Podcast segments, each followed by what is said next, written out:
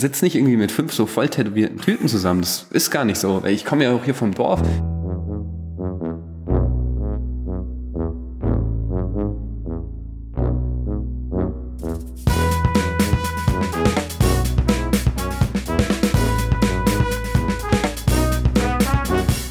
Ich hock im Allgäu in Bad Hindelang bei Daniel Benzmann. Der ist Tätowierer, Jäger und Künstler. Oder Tätowierer oder Jäger oder Künstler. Hallo Daniel. Hallo. Was, was jetzt? Was bist du? Was machst du so den ganzen Tag? Wenn man dich fragt, was machst du? Ah, ich habe Spaß und äh, genieße die Zeit. Auf welche Weise sorgst du für deinen Lebensunterhalt? Ähm, wirtschaftlich gesehen ist tatsächlich das nach wie vor das Hauptstandbein äh, des Tätowieren.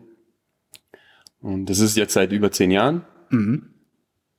Und die Malerei äh, nimmt zunehmend mehr Platz ein, braucht auch zunehmend mehr Zeit und das rechtfertigt sich auch durch, das, äh, durch den wirtschaftlichen Aspekt, dass ich mir das auch nehmen kann. Ja. Also ich muss nicht mehr nachts malen okay. und tagsüber tätowieren, sondern ich kann jetzt äh, den einen oder anderen Tag weniger tätowieren und dafür malen. Und das ist mein Lebensunterhalt. Ich tätowieren okay in der Großstadt oder im Ballungsgebiet, aber jetzt hier in, in Bad Hindelang hier draußen, ähm, du, du bist selber voll, voll gemalt. Äh, wie machst du das? Also ich könnte mir vorstellen, dass du hier eigentlich irgendwie als Fremdkörper wahrgenommen wirst. Hm, als Fremdkörper werde ich hier definitiv nicht mehr wahrgenommen. Nicht mehr. Aber es war die Anfangszeit schon schwierig. Äh, ich bin hier geboren und aufgewachsen. Ich bin hier in die Schule gegangen, war ja. dann auf einer anderen Schule in Sonthofen, aber immer hier gelebt. Also ich hatte noch nie woanders, mein, woanders meinen Wohnsitz. Und ich habe dann mit Anfang 20 oder mit 20 gesagt, ich will das jetzt machen und ich will das hier machen. Mhm. Das war natürlich eine Überlegung, da irgendwie nach Berlin zu gehen oder so und mir das vermeintlich einfacher zu gestalten, diesen Start. Ich wollte aber hier nicht weg. Ja. Und da habe ich, hab ich, gesagt, ja, genau. da habe ich mir gedacht, es muss ja gehen. Ja. Ja, also ich habe gedacht, wenn du es schaffst, gut zu werden, dann kommen die Leute sowieso. Das war so mein Ansatz. Und das hat dann auch tatsächlich relativ zügig funktioniert. Aber die Vorstellung natürlich von so einem jungen Typ, der vielleicht nicht genauso rumläuft wie alle anderen hier, der dann hier naja, so sein Ding durchzieht. Äh, genauso, ja. nicht genauso wie alle anderen, das, das ist ja, äh, das ist ja milder ausgedrückt. Also du bist ja wirklich, du bist, du bist wirklich auch am, am Kopf, am Hals, äh, im Gesicht gestochen. Ähm, das, das, war natürlich aber mit 20 noch nicht so. Okay, wann, also wann hast du Ich war natürlich schon tätowiert, ja. ja okay. Ich habe nämlich meine erste Tätowierung ich mit 16 bekommen. Aha. Tatsächlich sogar genehmigt von den Eltern. Was äh, war das damals? Das war eine kleine Tätowierung auf dem Rücken. Okay. So, so ein Einsteiger. So oben, Ding, Schulterblatt. Ja, in der Mitte, ja. Okay. genau. Und ich war tätowiert, aber noch lang nicht so auffällig wie jetzt. Aber ich bin, glaube ich, schon immer so ein bisschen aus der Reihe gefallen vielleicht, aber jetzt auch nicht grob negativ auffällig. Ja? Also das war einfach, ja, ich fand halt andere Sachen cool, mhm. andere Klamotten cool und äh, habe das dann damals mehr oder weniger, also ich glaube, nach außen sah das immer so aus, als hätte ich alles auf eine Karte gesetzt und so viel riskiert und so. Das kam mir in dem Moment gar nicht so vor. Ähm und tatsächlich war also am Anfang das schon mit den Einheimischen, oder nicht mit allen, aber mit einigen Einheimischen schon schwierig, die das einfach halt nicht verstanden haben. Und im Nachhinein ist mir das auch klar, das war halt einfach was Neues, was mhm. Fremdes. Das ist in jeder Gesellschaft erstmal was Komisches, ja. Und in den Großstädten war es halt schon gut angekommen und da äh, gibt's aber ja genauso viele Leute, die das nicht gut finden. Nur interessiert's dich da halt weniger, weil es ja, trotzdem genug gibt, die es gut finden. Und ja. das war hier ein bisschen anders. Ich hatte aber trotzdem immer bestimmten Personenkreis, von dem ich einen Rückhalt bekommen habe und die mich unterstützt haben und mir auch das Gefühl gegeben haben, dass ich das, dass es gut ist, dass ich das tue. Und das hat sich dann auch wirklich relativ schnell entwickelt und als dann die Leute hier im Ort gemerkt haben, dass ah, der kann ja was. Der meint ja, es ernst. Der meint es ernst und den, der hat jetzt schon Jahre den Laden, den gibt's immer noch. Ja, das ist nicht selbstverständlich hier auf dem Dorf, dass man länger als ein Jahr einen Laden hat. Ja, vor allem je nachdem, was man macht. Also und das ist natürlich am wenigsten. ja. Ja, also das gab's vorher nicht und auch danach nicht wieder. Ähm, ich glaube, der Punkt ist hier, dass die Leute, die haben hier schon viele alte Werte. Ja. Und da dazu gehört aber auch eine gewisse Art von Respekt jemandem gegenüber, der was kann. Und wenn man was kann, dann wird man hier auch respektiert. Und dann ist auch Es ist egal, ob- nicht unbedingt so, glaube ich, dass man sich hier immer erstmal beweisen muss, aber es ist schon so, ein, so eine Sache, dass wenn man was kann, wenn man was mit harter Arbeit erreicht, dass man dann was gilt, so im, im Angesicht der Menschen. Ja, das ist, glaube ich, das, das beschreibt es ganz gut. Ja, also wenn jemand was kann, dann hat man vor dem einfach mehr Respekt, ja, weil dann Ja. der Anerkennung.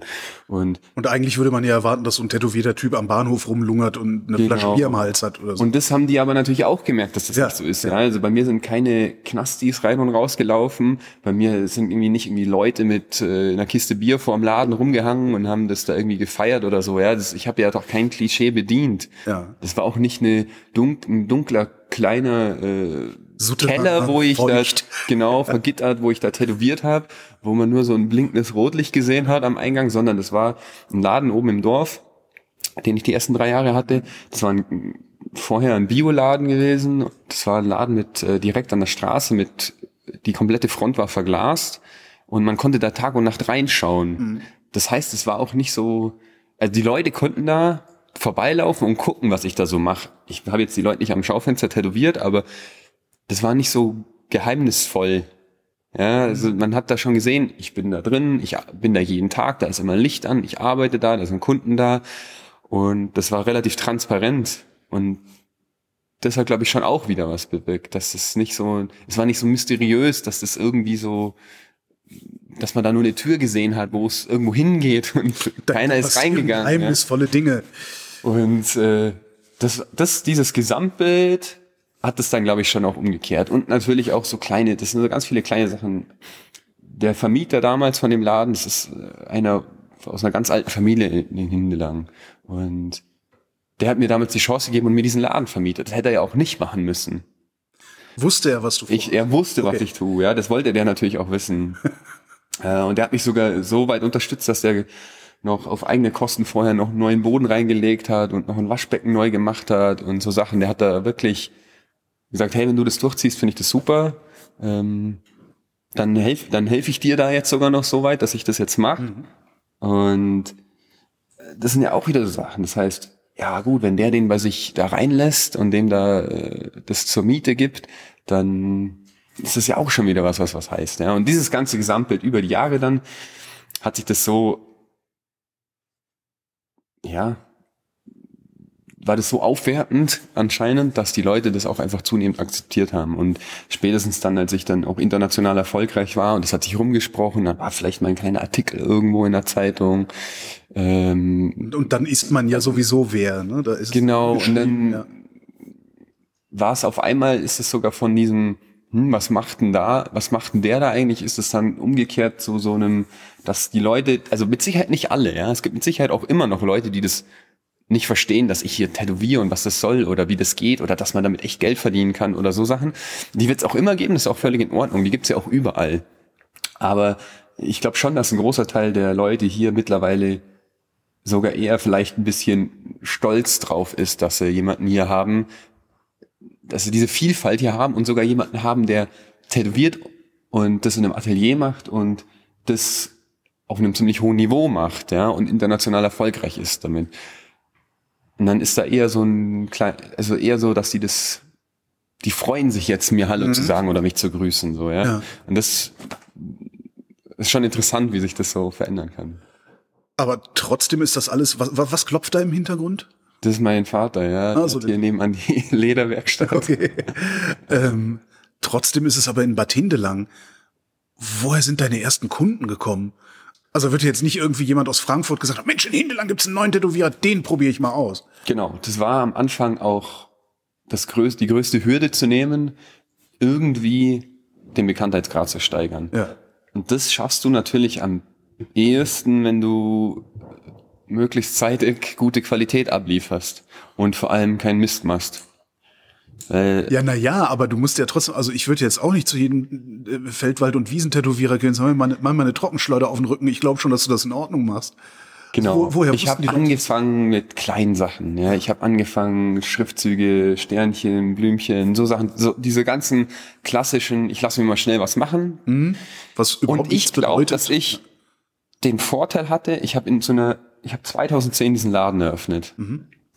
Und genau in dieser Zeit hat sich dieser Trend so angefangen stark zu entwickeln. Also dieser Trend, Tätowierungen sind was Cooles, das machen wir jetzt. Und es ist äh, natürlich schon viel vorher von diesem, von diesem Zwielichtigen auch weggegangen. Ja, ah, das ist aber in den 80ern. Gen äh, genau, das hat äh, auch in den 90ern dann mit den ganzen, mit den äh, Tribals die Leute sich so machen haben lassen. Aber die haben ja dann auch im Nachhinein wieder so ein bisschen so ein, sind die auch wieder in Verruf geraten irgendwie ja, weil es dafür. so beliebig war, Genau, halt das nichts so- bedeutet, keine, kein, kein, kein Zumindest weil, glaube ich, ein Großteil der Menschen das nicht verstanden hat, warum man das so was macht, ja. Und dann hatte das natürlich jeder und die ganzen Mädels hatten irgendwie so ein, so ein Geweih am Hintern. Ja, und ich erinnere mich, oh Gott.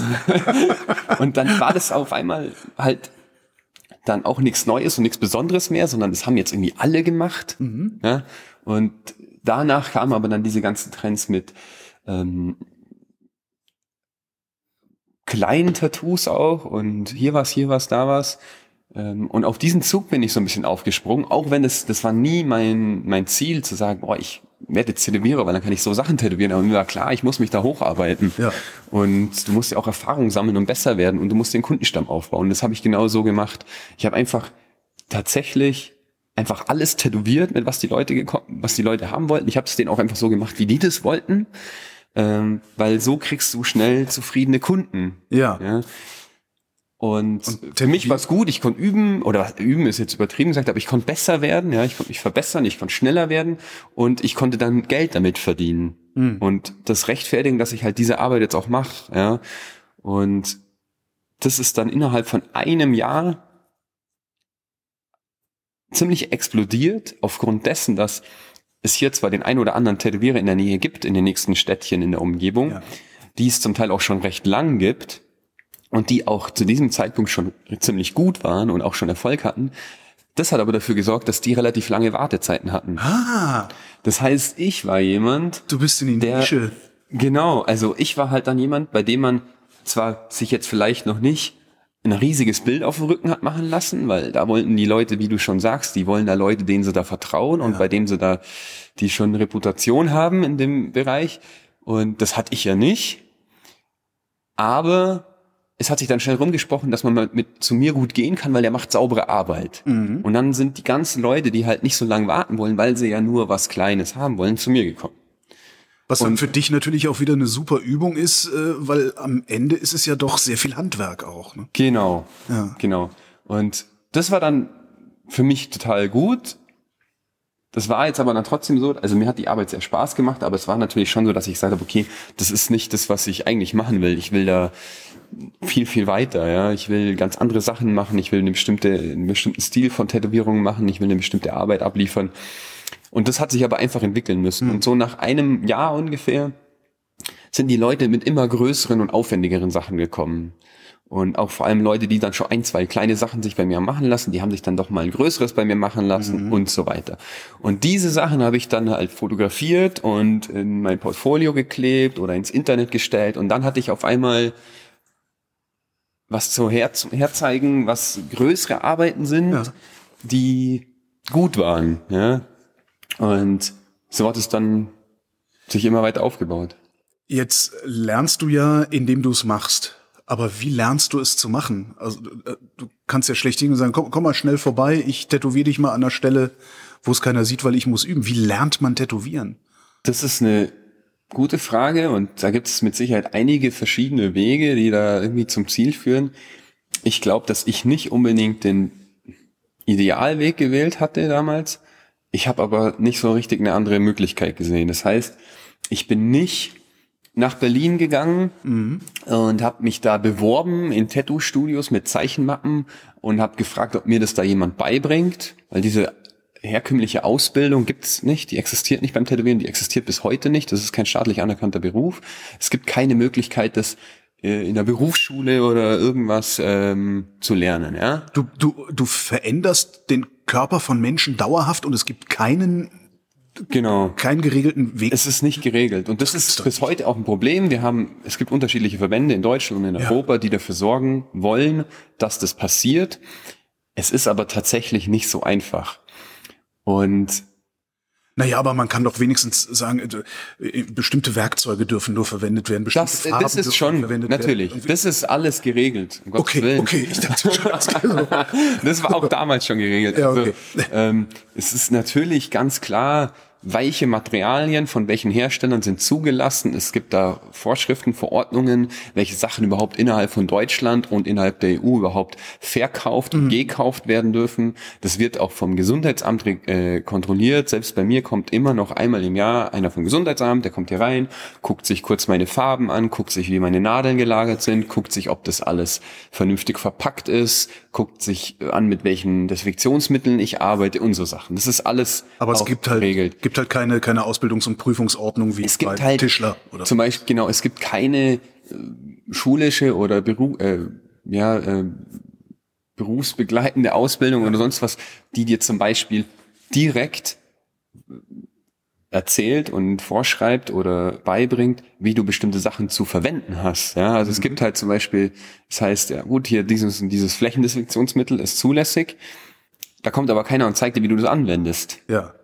Also um das jetzt Ja, aber das, vereinfacht das zu sagen. wir vielleicht sogar noch hinkriegen. Was mich ja, und- was mich ja viel stärker irritiert ist, deine Haut ist ganz anders als meine Haut. Du musst ja mit meiner Haut auch anders umgehen als mit deiner, oder? Ja, das sind schon Sachen. Und bei mir war das eben so, dass ich, ich kann das ja kurz erzählen, wie ich es gemacht Ja, habe. ja, ja, Also ich zeichne und male mein ganzes Leben schon. ja. Und ich bin, soweit ich das beurteilen kann, auch handwerklich relativ geschickt. Und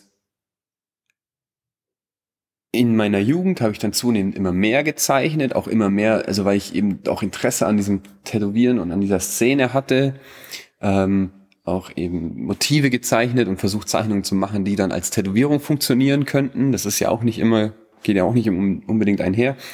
Und habe dann irgendwie so auch so im Freundeskreis erzählt, ja, ich glaube, ich will das machen, ich fange das an und hatte dann glücklicherweise eine Handvoll Freunde, die ich auch immer noch habe, die dann gesagt haben, du, wenn du willst, dann kannst du bei mir was machen. Und ich glaube, dass es bei relativ vielen Tätowierern in meinem Alter oder meiner Generation so gelaufen ist. Ähm, auch wenn das mit Sicherheit nicht der Idealweg ist. Also ich würde das keinem empfehlen, das so zu machen im Nachhinein.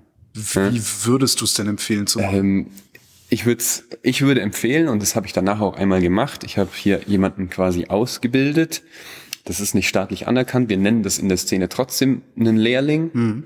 Das ist dann so, dass der hat sich damals bei mir gemeldet, der hat mir eine Mappe gezeigt von seinen Zeichnungen, der muss natürlich Potenzial haben, ja.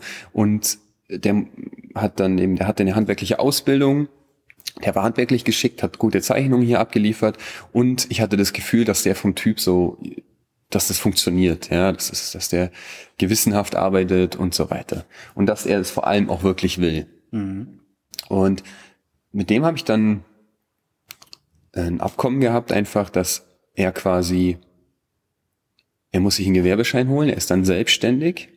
Er wird von mir nicht bezahlt, so wie ein normalen Lehrling in der heutigen Zeit, sondern eher so wie früher. Er muss mich bezahlen dafür, dass ich ihm was beibringe. Okay. So wie halt vor 50 Jahren so eine Handwerkerausbildung gelaufen ist und auch nur der Erstgeborene dann überhaupt die Möglichkeit hatte, was zu lernen, weil mehr konnte man sich nicht leisten.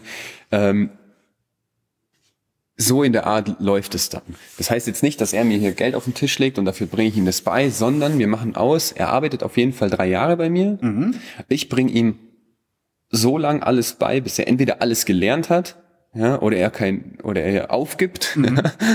und ähm, er fängt dann an, Geld zu verdienen und an mich was abzugeben, wenn er soweit ist, dass er an Kunden arbeiten kann. Ja, aber woran arbeitet er bis dahin? Hab, gibt es so künstliche Haut? Genau, Üben? es gibt künstliche Haut Krass. zum Üben, die ähnlich ist, das aber tatsächlich nicht wirklich eins zu eins vergleichbar ist. Man kann auf Schweinehaut gut üben. Okay. Die ist der menschlichen Haut halt sehr ähnlich. Das heißt, du gehst zum Metzger, holst dir ein bisschen Schwarte. Mhm. Ähm, Der ist dann auch noch froh, dass er die Schwarte los wird wahrscheinlich. Und äh, was es gibt bestimmtes Obst, auf dem man auch üben kann. Was ganz Obst, Obst tatsächlich, was tatsächlich äh, ganz interessant ist, weil es einfach keine flache, kein flaches Blatt Papier auf dem mhm. auf dem Tisch ist, sondern so wie ein menschlicher Körper dann auch eben nicht ganz ruhig hält und äh, es geht um ein paar Ecken und Kurven rum. Und das sind so Sachen, da kannst du äh, Pomelos zum Beispiel. Pomelos. Ja, und die kann man danach sogar noch essen, man kann die dann schälen. Es funktioniert tatsächlich. Es ist nicht, es ist nicht genau das gleiche wie einen Menschen zu tätowieren und es ist auch Klar. sicher nicht das gleiche wie die Haut. Und der größte Unterschiedsfaktor ist, egal ob es künstliche Haut, Schweinehaut, Obst oder sonst was ist, ist, dass man ja die Tätowierung nie verheilt sieht. Stimmt, das ist ja eine Verletzung. Das und genau, und das ist ein Punkt, der natürlich extrem wichtig ist. Ja. Weil es hilft ja nichts, wenn du eine Tätowierung machen kannst, die frisch auf dem Foto gut aussieht, verheilt aber nicht. Und das ist ja auch, das ist ja der Knackpunkt bei dem Ganzen. Und das kannst du natürlich da nicht üben. Das heißt aber, du kannst, Na, du, kannst du zeichnest viel, du übst viel zeichnen, du übst viel malen, du lässt dir das zeigen, was wichtig ist äh, beim Tätowieren, auf was kommt's an. Und dann kannst du die Maschine kennenlernen, das Gefühl mit der Maschine, den Unterschied von der Maschine zum Stift oder zum Pinsel, mit der Nadel, die Vibration, die der Widerstand und so weiter auf unterschiedlichen Untergründen. Und dann kannst du dafür ein Gefühl kriegen, äh, gerade Linien zu ziehen, ja, saubere Linien, die nicht verwackeln, die Nadel immer gleich tief in die Haut zu halten und so Sachen. Das ist ja alles ganz viele Sachen, die wichtig sind. Und so kann man sich da annähern. Und dann war es natürlich schon so, dass ich gesagt habe, du kannst jetzt nicht irgendwie ein halbes Jahr Obst tätowieren und dann kriegst du Kunden von mir ab. Mhm. Das kann ich nicht machen. Du musst dich da selber drum kümmern. Und das ist nach wie vor so dass äh, es da eigentlich keinen anderen Weg gibt, als dass du Leute kennst, die dir halt dann so weit vertrauen, dass sie dich halt irgend, an irgendeiner Stelle von deinem Körper irgendwas machen lassen. Ja. Und ähm, Wobei das ja dann auch immer noch zu, äh, falls das in die Hose geht, können so Leute wie du das dann wahrscheinlich immer noch retten, ne? dass man sagt, hier kannst du mir aus dem. Es kommt darauf an, was in die Hose geht. Ja? ja. Ähm, es ist natürlich auch so, dass es beaufsichtigt abläuft am Anfang und nicht, wenn ich nicht da bin oder so. Ja. Ähm, das ist natürlich dann auch für mich zeitaufwendig, aber wenn man sowas machen will, dann muss man das ja vernünftig machen. Das heißt, es ist, ich muss dann da über die Schulter schauen und ihm auch Tipps geben und unter Umständen auch eingreifen können. Das war in dem Fall wirklich tatsächlich nicht nötig. Ich habe mit Sicherheit mal die ein oder andere Linie noch mal ein bisschen gräder gezogen im Nachhinein, aber damals war das schon so, dass äh, wir da so gut vorbereitet haben, dass das tatsächlich äh, vermieden wurde, dass da ganz üble Sachen dabei entstehen. Dass eine Tätowierung von jemandem, der anfängt zu tätowieren, nie hundertprozentig ist, ja. Oder meine Sachen vor zehn Jahren haben ja auch nicht so ausgesehen wie die Sachen, die ich jetzt mache. Aber es sind trotzdem keine Sachen, mit denen die Leute sich schämen müssen, dass sie sie jetzt haben. Ja, also das ist ja, und wenn man das transparent macht und kommuniziert mit den Leuten auch so, hey, pass auf, ich habe hier einen Lehrling, oder er sagt, ich bin hier Lehrling, mhm so und so sieht's aus, guck mal hier, das sind meine Zeichnungen, das sind meine Sachen, die ich auf künstlicher Haut gemacht habe, so sieht es dann aus, ich kann gerade Linien ziehen. Und ähm, man sich da annähert, dann sind es, dann kommt da auch ziemlich das Ergebnis raus, das man sich vorstellt. Man lässt sich ja dann nicht von ihm, wenn hier jemand anfängt zu tätowieren und sagt, ich tätowiere seit einem halben Jahr auf, auf, äh, auf Gemüse, äh, lässt man sich ja von dem auch kein Porträt von seiner Mutter tätowieren, ja, nee. sondern halt vielleicht eine kleine Blume, eine kleine Blume, ja, oder ein mhm. Schriftzug und auch nur, ähm, nur Linien, ja, noch nichts ausgemalt oder halt möglichst einfach das Ganze, ja. Und wenn man da dran bleibt, dann kriegt man extrem schnell, wenn man ein guter Handwerker ist, kriegt man extrem schnell ein gutes Gefühl für diese Maschine, wie das alles funktioniert und so weiter. Man muss aber natürlich ein großes Interesse und im besten Fall wirklich eine Passion für das Ganze entwickeln oder haben, um mit der richtigen Ernsthaftigkeit an die ganze Sache hinzugehen. Brauchst du auch so eine gewisse, wie soll ich nennen, so eine, so eine psychologische Schmerzfreiheit, weil du ja, du, du, du hantierst ja an Menschen rum. Also das, das du musst, musst, musst, du, musst du die Menschen lieben oder müssen sie dir eher egal sein? Also ich glaube, egal dürfen sie dir auf gar keinen Fall sein. Okay. Das wäre der falsche Ansatz. Ich weiß, was du damit meinst, ja, so, ja. Ist, ja jetzt hab ich hier äh, aber oder jetzt ist das ist so, das wäre, glaube ich, der falsche Ansatz. Man muss es schon immer sich bewusst sein, dass man, was man da anstellt. Also, dass man da was macht an einem Menschen, den man selber vielleicht gar nie wieder sieht oder nur ein paar Mal im Jahr, wenn er wieder zum Tätowieren kommt. Aber unter Umständen hat man eben Kunden, die sieht man nur einmal im Leben. Das gibt's. Ich dachte, das, das wäre so was, wenn man einmal angefangen hat, dass man dann immer. Ja, aber man muss ja das nicht dann deswegen zum gleichen Tätowierer gehen. Ne? Ja, stimmt. Also es gibt mit Sicherheit Kunden, die sieht man nur einmal im Leben oder halt nur sehr selten. Mhm. Ja, und jetzt Kunden, die von weiter weg sind. Man muss sich aber bewusst sein, und das habe ich auch immer weitergegeben hier an Daniel damals, äh, hieß auch Daniel, ähm, oder heißt Daniel, gibt's noch. ähm, dass man dem Kunden da was mitgibt und der Kunde das jeden Tag entweder selber sieht oder zumindest im Spiegel, je nachdem mhm. die Körperstelle. Und jedes Mal, wenn er diese Tätowierung sieht, an irgendeine Kleinigkeit denken wird, mhm. an den Tag, wo das passiert ist als man das gemacht hat, an den Typ, der das gemacht hat und so weiter. Und umso besser diese Erfahrung war, ja, und umso besser diese Tätowierung ist, also umso weniger es daran auszusetzen gibt. Also sagen wir mal, es ist eine super Tätowierung, die top gemacht ist und der Tag war gut, ja, das war ein guter Tag, der war, hat vielleicht sogar Spaß gemacht, es war eine gute Erfahrung, dann trägt dieser Mensch diese Tätowierung anders, als wenn er eine schlechte Erfahrung ja. gemacht hat. Und wenn er eine schlechte Erfahrung macht und du ein Arsch warst quasi, ja, ja? ja. und äh, ihn da wie ein Stück Fleisch behandelt hast, dann wird er sich da ziemlich gut dran erinnern. Und das willst du nicht. Ja. Das will ich nicht. Ich will, dass er sich da gut dran erinnert. Und das macht er im Endeffekt auch auf lange Sicht den Ruf von mir und meinem Laden aus. Und das ist ganz wichtig. Also es darf einem auf keinen Fall egal sein. Aber wie du schon sagst, man muss halt eine bestimmte Schmerzfreiheit haben, man darf halt nicht da sitzen und die ganze Zeit Angst haben, dass man was verkackt. Ja. Das darf nicht sein. Klar hat man am Anfang denkt man immer so, oh, hoffentlich wird die Linie gerade, hoffentlich wird die Linie gerade so. Aber man entwickelt ja dann eine Routine und dann muss man einfach so gut werden, dass man auch sich ein Selbstvertrauen erarbeitet im Hinblick auf diese Arbeit, was man da tut, dass man da nicht mehr drüber nachdenkt. Mhm. Wenn ich jemanden tätowiere, dann denke ich da nicht drüber nach, ob ich jetzt einen Fehler machen könnte. Das steht überhaupt nicht zur Debatte. Also das ist, wenn ich. Wenn Aber du machst ihn ja trotzdem. Nee. Oder arbeitest du fehlerfrei? Ich mach, du darfst ja hier keine Fehler machen. Das ist ja. Das ist ja genau, das ist ja, die, ja. das Wichtigste am Tätowieren. Aber es muss doch wenigstens so eine, so eine gewisse, so eine gewisse äh, äh Fehlertoleranz muss doch da sein. Also das so, so eine, also also man kann das natürlich auch äh, so sehen wie äh, Bob Ross, Happy Little Ace ja, genau. ja. Everybody needs a friend.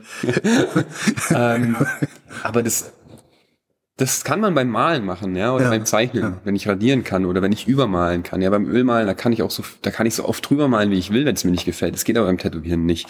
Das heißt, wichtig ist, dass beim Tätowieren die Vorbereitung so gut ist, dass quasi in der Ausführung dann vom fertigen Tattoo, da darf nichts falsch laufen und es tut's auch nicht. Also, wenn ich eine Tätowierung mache, dann mache ich da in dem Sinn keine Fehler. Es gibt immer Sachen, die passieren können, dass ein kleiner Teil der Tätowierung aus irgendeinem Grund schlecht verheilt, ja. Mhm. Dann muss man das nochmal leicht korrigieren, wenn der Kunde wieder kommt, dass quasi die Farbe irgendwo, dass es an einer bestimmten Stelle, wo es eigentlich dunkler sein sollte, heller wird. Und so Kleinigkeiten, das sind aber dann meistens sogar Sachen, die dem Kunden gar nicht auffallen, die nur ich dann sehe, wenn der Kunde wiederkommt ja. und sagt, ey, uh, das haben wir ja vom Jahr gemacht, da würde ich ganz gern noch mal ein bisschen so, das ist da ein bisschen zu hell geworden. Dem Kunden würde das gar nicht auffallen. Mhm. Aber das sind keine Fehler. Also irgendwie, es ist, das geht nicht. Ich darf nicht eine Linie ziehen, die dann schlecht ist einfach. Ja, das, das darf nicht passieren. Also nicht, wenn du ähm, sagst du bist ein professioneller Tätowierer. Das passiert am Anfang mit Sicherheit, wenn du anfängst zu tätowieren. Aber dann muss das vorher mit dem Kunden kommuniziert worden sein. Mhm. Und das sind dann in der Regel auch Leute, die man kennt. Das sind dann keine fremden Leute, die sich da tätowieren lassen. Arbeitest du mit Schablonen? Also zeichnest du die Sachen vor, die du tätowierst, oder macht man sowas aus der Hand? Also zum Beispiel das Ornament, das auf deinem Kopf ist, das ist das. Das wurde vorgezeichnet, okay. ja. Das ist, es gibt kommt darauf an, was man tätowiert, ob man was tätowiert, wo man ein Foto zur Vorlage nimmt oder ob man was geometrische Formen hat und so weiter. Aber in der Regel macht es Sinn, sich entweder eine Schablone zu machen, wenn es die Körperstelle auch zulässt, oder das zumindest auf der Haut vorzuzeichnen. Und dann kommt es immer drauf an, eben, ja, also man muss es sich ja nicht unnötig schwer machen. Mhm. Also es gibt einige Sachen, die könnte ich auch freihand tätowieren, weil ich das einfach schon so oft gemacht habe. Das wollen aber auch die Kunden gar nicht, weil die wollen ja zumindest vorher ungefähr sehen, wo das Ding platziert ist Ah, klar, oder wie groß sicher. es ist. Und dann macht, dann muss man, also im Minimum muss man normal auch bei Kunden, selbst wenn man Stammkunden hat, den man gut kennt, die einem komplett vertrauen und auch sogar sagen, hey, ich will einfach nur eine Tätowierung von dir, was, mach was du willst, ja, so Leute gibt's. Dann wollen die trotzdem natürlich vorher wenigstens grob sehen, was man da macht. Ja, oder wie groß das wird, ja, wie das platziert wird. Und dann kann man, selbst wenn man nur grob was mit einem, mit einem, mit einem Stift auf der Haut aufzeichnet vorher und das dann tätowiert, zumindest denen da so ein bisschen Eindruck vermitteln. Und es gibt aber auch Kunden, die wollen halt einfach äh, am liebsten schon ein komplettes Bild vorher sehen. Ja. Ja, man kann das vorher nie genau so machen, wie das dann tätowiert aussieht, weil die Haut hat einen eigenen Farbton, der ist nicht so wie ein weißes Stück Papier, dann hat die Haut, äh, da ist Spielraum da, ja, da ist Bewegung im Körper und darum funktioniert das sowieso nie genauso wie auf einem Blatt Papier.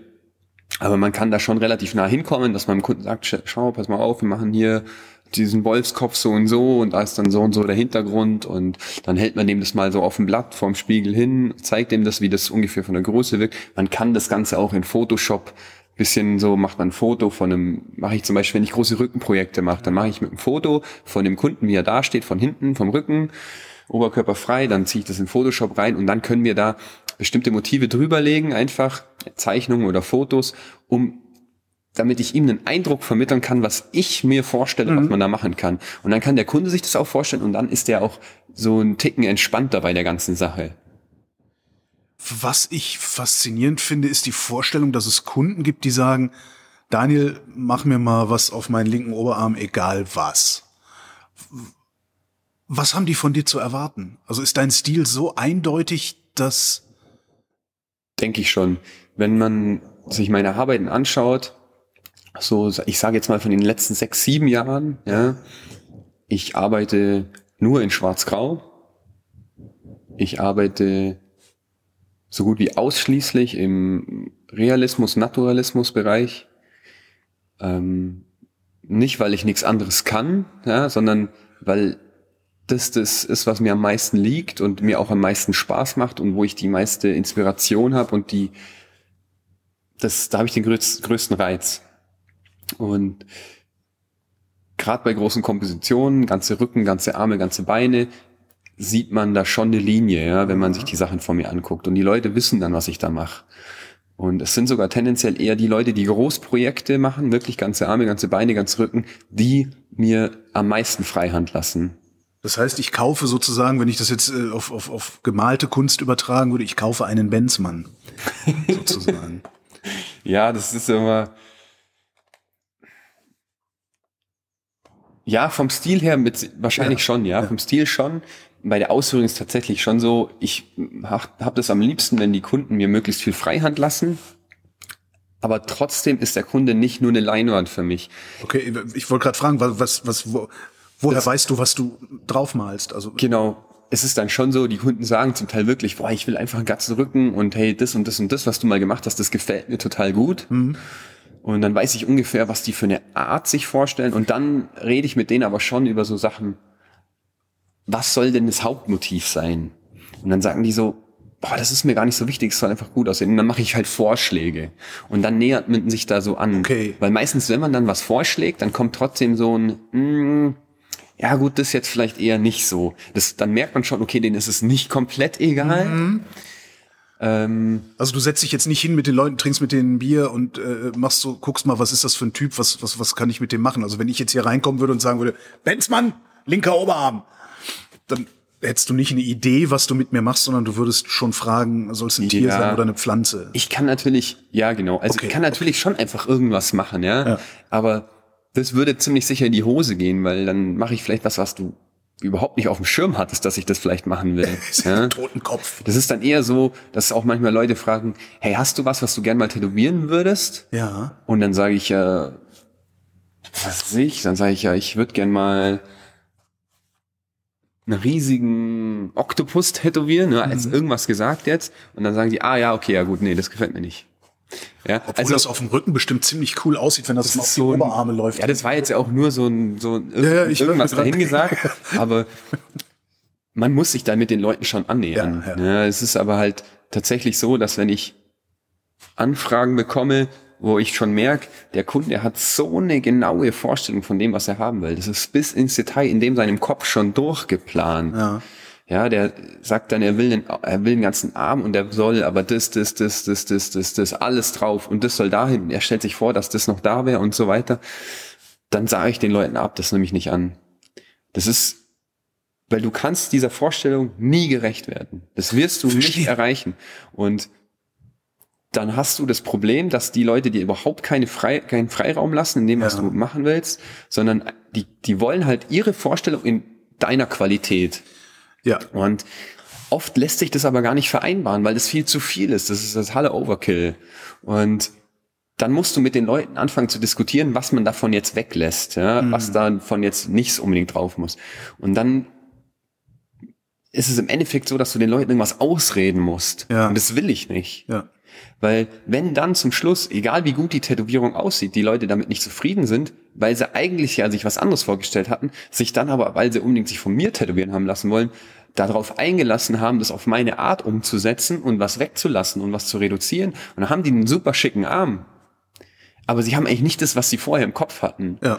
Und dann rutscht es und dann denken die darüber nach und dann sind sie irgendwie nicht mehr so richtig zufrieden. Und das will ich vermeiden. Und das sage ich den Leuten dann auch so. Ja, also ich sag dann nicht, boah, da habe ich keinen Bock drauf, geh woanders hin. Du musst dann halt schon sagen, warum du das auch nicht machst. So.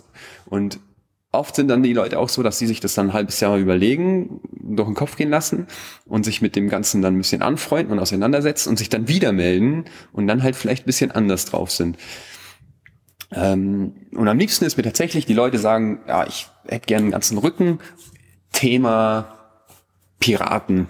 Ja, also nur als Beispiel jetzt irgendwas gesagt. So, das ist ein riesiges Thema, da kann man alle möglichen Sachen machen. Und dann sage ich, hey, cool, der hat ein Thema, auf was er sich vorstellt und dann quatsche ich mit dem fünf Minuten am Telefon und sag ihm so, was ich für Ideen habe und dann merkst du sofort, ob das gut wird oder nicht. Und dann merkst du auch sofort, der lässt sich darauf ein, der ich schl- schlag dem drei, vier Sachen vor, der ist total begeistert, weil das noch viel mehr ist, als er sich überhaupt schon überlegt hatte. Und dann kommt der irgendwann hierher und wir planen den ganzen Rücken zusammen und dann legen wir los und dann wird es super. Und dann ist der mega happy damit. Und das ist für mich so das Liebste. Ich nehme natürlich aber auch Sachen an, wenn jemand sagt, du, ich hätte gern irgendwie, ich hätte gern einen Wolf auf dem Unterarm, dann quatsche ich mit dem, wie er sich das ungefähr vorstellt. Und wenn das in eine Richtung geht, wo ich denke, das wäre super, dann mache ich das. Ähm, genau. Wie ist das eigentlich bei den Kunden? Also es gibt es zumindest in, aus, aus meiner Jugend äh, gibt so die Legende, dass jede Tätowierung, die man so hat, auch immer eine besondere Bedeutung für die Persönlichkeit, für die Person hat und so. Gibt's das immer noch oder ist das jetzt auch viel mehr, ich sag mal so ein Galerieeffekt, dass man äh, sagt, ich möchte ein schönes Bild haben und das mit mir rumtragen und das muss nicht notwendigerweise irgendeine Facette meiner Persönlichkeit repräsentieren. Es ist so, dass es sehr unterschiedliche Typen von Menschen gibt, die Aha. ganz unterschiedliche Ansichten haben bei sowas, ja. Und es gibt Leute, für die ist es einfach nur eine Art Schmuck. Ja, Für die ist das. aber die machen dann Tribals, oder? Nee, nee, nee, nee. Also ne? mit Schmuck meine ich einfach generell, die wollen was, was sie schmückt. Mhm. Ja. Und es gibt natürlich Leute, die nach wie vor das so ein bisschen drin haben, dass das muss eine Bedeutung haben, das muss total tiefgründig sein. Oft ist es aber dann so, fällt mir das auf, dass das dann Motive sind, die aber vielleicht damit gar nichts zu tun haben und sie da einfach sehr viel rein interpretieren, um eine Rechtfertigung zu haben für diese Tätowierung, weil sie meinen, dass man da so einen Grund braucht. Mach mir einen Clown auf den Arm, vielleicht werde ich davon lustig. Ja, das wäre sogar noch naheliegend, aber Stimmt. äh, das ist so, ja, also ich kann es verstehen, dass manche Leute, also für viele Leute ist es immer noch so und das ist, funktioniert auch und das ist auch gut. Die haben irgendein was erlebt, die haben was durchgemacht und die wollen damit abschließen und dann wollen die jetzt was machen. Das ist für sie einfach nur was Greifbares, ist ein Ja. greifbarer Abschluss und das finde ich eine total super Sache. Aber das muss nicht sein. Also ich habe den Großteil der Leute, die ich tätowiere, die wollen das einfach haben, weil sie es gut finden. Ja. Punkt. Und die, da muss auch nichts sein. Im Gegenteil, ich frage die Leute auch nicht groß danach, ja, was hat denn das jetzt für eine Bedeutung für dich? Weil dann könnte man ja vielleicht so, gar überhaupt nicht. Das, also, das hört sich jetzt kalt an, aber das interessiert mich auch überhaupt nicht. Ich Geht dich ja auch eigentlich gar nichts Genau. an. ne? Ja, es gibt ja. aber halt auch natürlich den Typ Kunden, der dann herkommt und dir diese Geschichte schon fast aufzwängt, ja. dann merkt man immer, ma- manche Leute haben einfach da halt äh, noch Redebedarf, ja. Die Ja. müssen das noch abklären. So. Und das ist einfach, da ist jeder Typ an, unterschiedlich, da ist jeder Mensch anders drauf. Für mich ist es völlig in Ordnung, wenn eine Tätowierung einfach nur gut aussieht. Das reicht mir Mhm. als Grund, äh, das zu machen oder selber zu tragen. Meine Tätowierungen haben, weiß Gott, nicht alle eine Bedeutung, ja. Ich Ich, kann mich fragen, ja. bei so ziemlich jeder Tätowierung an die Situation oder bei jeder an die Lebenssituation erinnern oder welcher Künstler das gemacht hat, wo ich da gerade war, wie das passiert ist, wie lange ich mir das überlegt habe oder halt auch eben nicht, so, ja. Mhm. Das weiß ich schon noch alles, aber das ist und und dann bekommen die natürlich unweigerlich irgendeine Art von Bedeutung, aber es ist nicht so, dass ich für jede Das Segelschiff auf meinem Hals ja, ist genau. eine Also, Reminiszenz an den Urlaub in der Karibik. naja, genau, so nicht. Ja. Also Ähm, das ist, und das sind aber, das sind einfach die, die Menschen und die Typen sind da unterschiedlich. Und das ist auch völlig in Ordnung. Und im Endeffekt ist mir das egal, warum sich jemand eine Tätowierung machen lässt, solange es eine gute Tätowierung wird. Dann hat es mich auch nicht sonderlich zu interessieren, ja. Und wenn das für jemanden ein Abschluss von einer Beziehung ist, ja, oder, oder eine Verarbeitung von einem Verlust im Leben zum Beispiel, und ich ihm damit helfen kann, dann finde ich das super. Aber das muss nicht so sein. Deine, ich sehe nur deine Arme, deinen Hals, deinen Kopf. Das sieht nicht aus, als hättest du Tätowierungen, sondern das sieht aus, als hättest du eine Tätowierung. Wie viele Einzelteile sind das, die ich da sehe? So in Man etwa. kann das so als Einzeltätowierung Das sieht gar wirklich nicht aus wie ein durchgehendes Ding. Ja, ist es im Endeffekt auch, oder dazu ist es geworden, ja. Okay. Ähm, ich habe, ich weiß nicht, wie viele Sitzungen das waren. Ich habe dann, ich habe das nicht auf dem Schirm, ich habe da nicht mitgezählt. Ähm, ich habe mal überschlagen, bei wie vielen verschiedenen Tätowierern ich war. Das waren so Mitte 20 äh, auf der ganzen Welt. Ähm, Auf der ganzen Welt. Ja, Das heißt, war natürlich nicht auf in jedem Land auf der Welt, habe ich da tätowieren lassen, sondern es ist halt durch Reisen auch viel entstanden. Also jetzt nicht diese, ich fahre jetzt dahin und lass mir am Strand irgendwas machen, sondern ich war ja eine Zeit lang auch eben mit beruflich sehr viel unterwegs international. Und da hat man halt so das ein oder andere auch mitgenommen, weil man einfach viel in, ich war viel in renommierten Studios, wo gute Tätowierer waren. Und ganz oft ist es dann auch so im Austausch passiert, dass man sich einfach gegenseitig dann tätowiert oder nur einer sich vom anderen was machen lässt. Und ich habe auch Tätowierer hier gehabt, die zeitlang bei mir gearbeitet haben, äh, aus der ganzen Welt, die dann äh, einfach hier bei, bei mir ein Stück auf meiner Haut dagelassen haben. Wer- Was heißt, was heißt beruflich? Und also du hast eben auch schon mal irgendwann gesagt, du, du wärst auch international erfolgreich. Wie funktioniert das? Also du machst, du bist so der Daniel Benzmann, den kennt man so ein bisschen und dann rufst du irgendwo in Kalifornien äh, in einem Studio an und sagst, ich würde gern bei euch mal. Ich denke, da gibt's unterschiedliche Wege, wie das bei verschiedenen Tätowierern funktioniert. Ich kenne ganz, ganz, ganz viele Tätowierer, die viel unterwegs waren und international auch ähm, ja, Erfolg haben oder hatten und so weiter und halt einfach viel unterwegs waren und auf der Welt gearbeitet haben. Und bei jedem passiert das, glaube ich, ein bisschen anders. Ich kann dir erzählen, wie das bei mir passiert ist. Ähm, ich habe angefangen zu tätowieren, dann bin ich besser geworden. Dann war das eine Zeit, wo noch Tattoo-Magazine angesagt waren. Also Papier, gedruckte Magazine, die sind am Kiosk gelegen, am Bahnhof und so. Und die Leute haben sich das wirklich gekauft und auch angeguckt und auch geguckt, was sind das für Tätowierer. Also ich habe erst nach drei Jahren Tätowieren ähm, eine Facebook-Seite gehabt. Ja, das hatte Ja. ich vorher nicht. Das heißt, vorher hatte ich nur eine, ich hatte eine Homepage, ja, die natürlich aber wahrscheinlich relativ spärlich besucht worden ist am Anfang, weil wie kommt man da drauf? Ja, da muss ja jemand gezielt danach suchen. Tätow Tätowierer Oder, oder, oder du musst. Google viel Geld bezahlen. Genau. ähm, und dann da war das Facebook-Ding schon am Laufen, aber irgendwie habe ich das so ein bisschen. Ich war da nicht so interessiert dran an den sozialen Medien und das ist ja mittlerweile eigentlich das, der Hauptpunkt, um seine Arbeit zu verbreiten, sind die sozialen Medien. Damals waren das noch mehr die Tattoo-Magazine und man hat dann wirklich Bilder dahin geschickt. Also man hat wirklich E-Mails mit Fotos gepackt, einen Text dazu geschrieben und ans Tätowiermagazin geschrieben und gehofft, dass die irgendwas irgendwann davon drucken. Und das ist dann halt auch irgendwann mal passiert. Ja. ja? Und dann haben das halt Leute gesehen, ja, und dann kriegst du auf einmal E-Mails oder so. Und das war ganz interessant, dass das tatsächlich so funktionieren kann. Und dann ist es halt viel über Messen.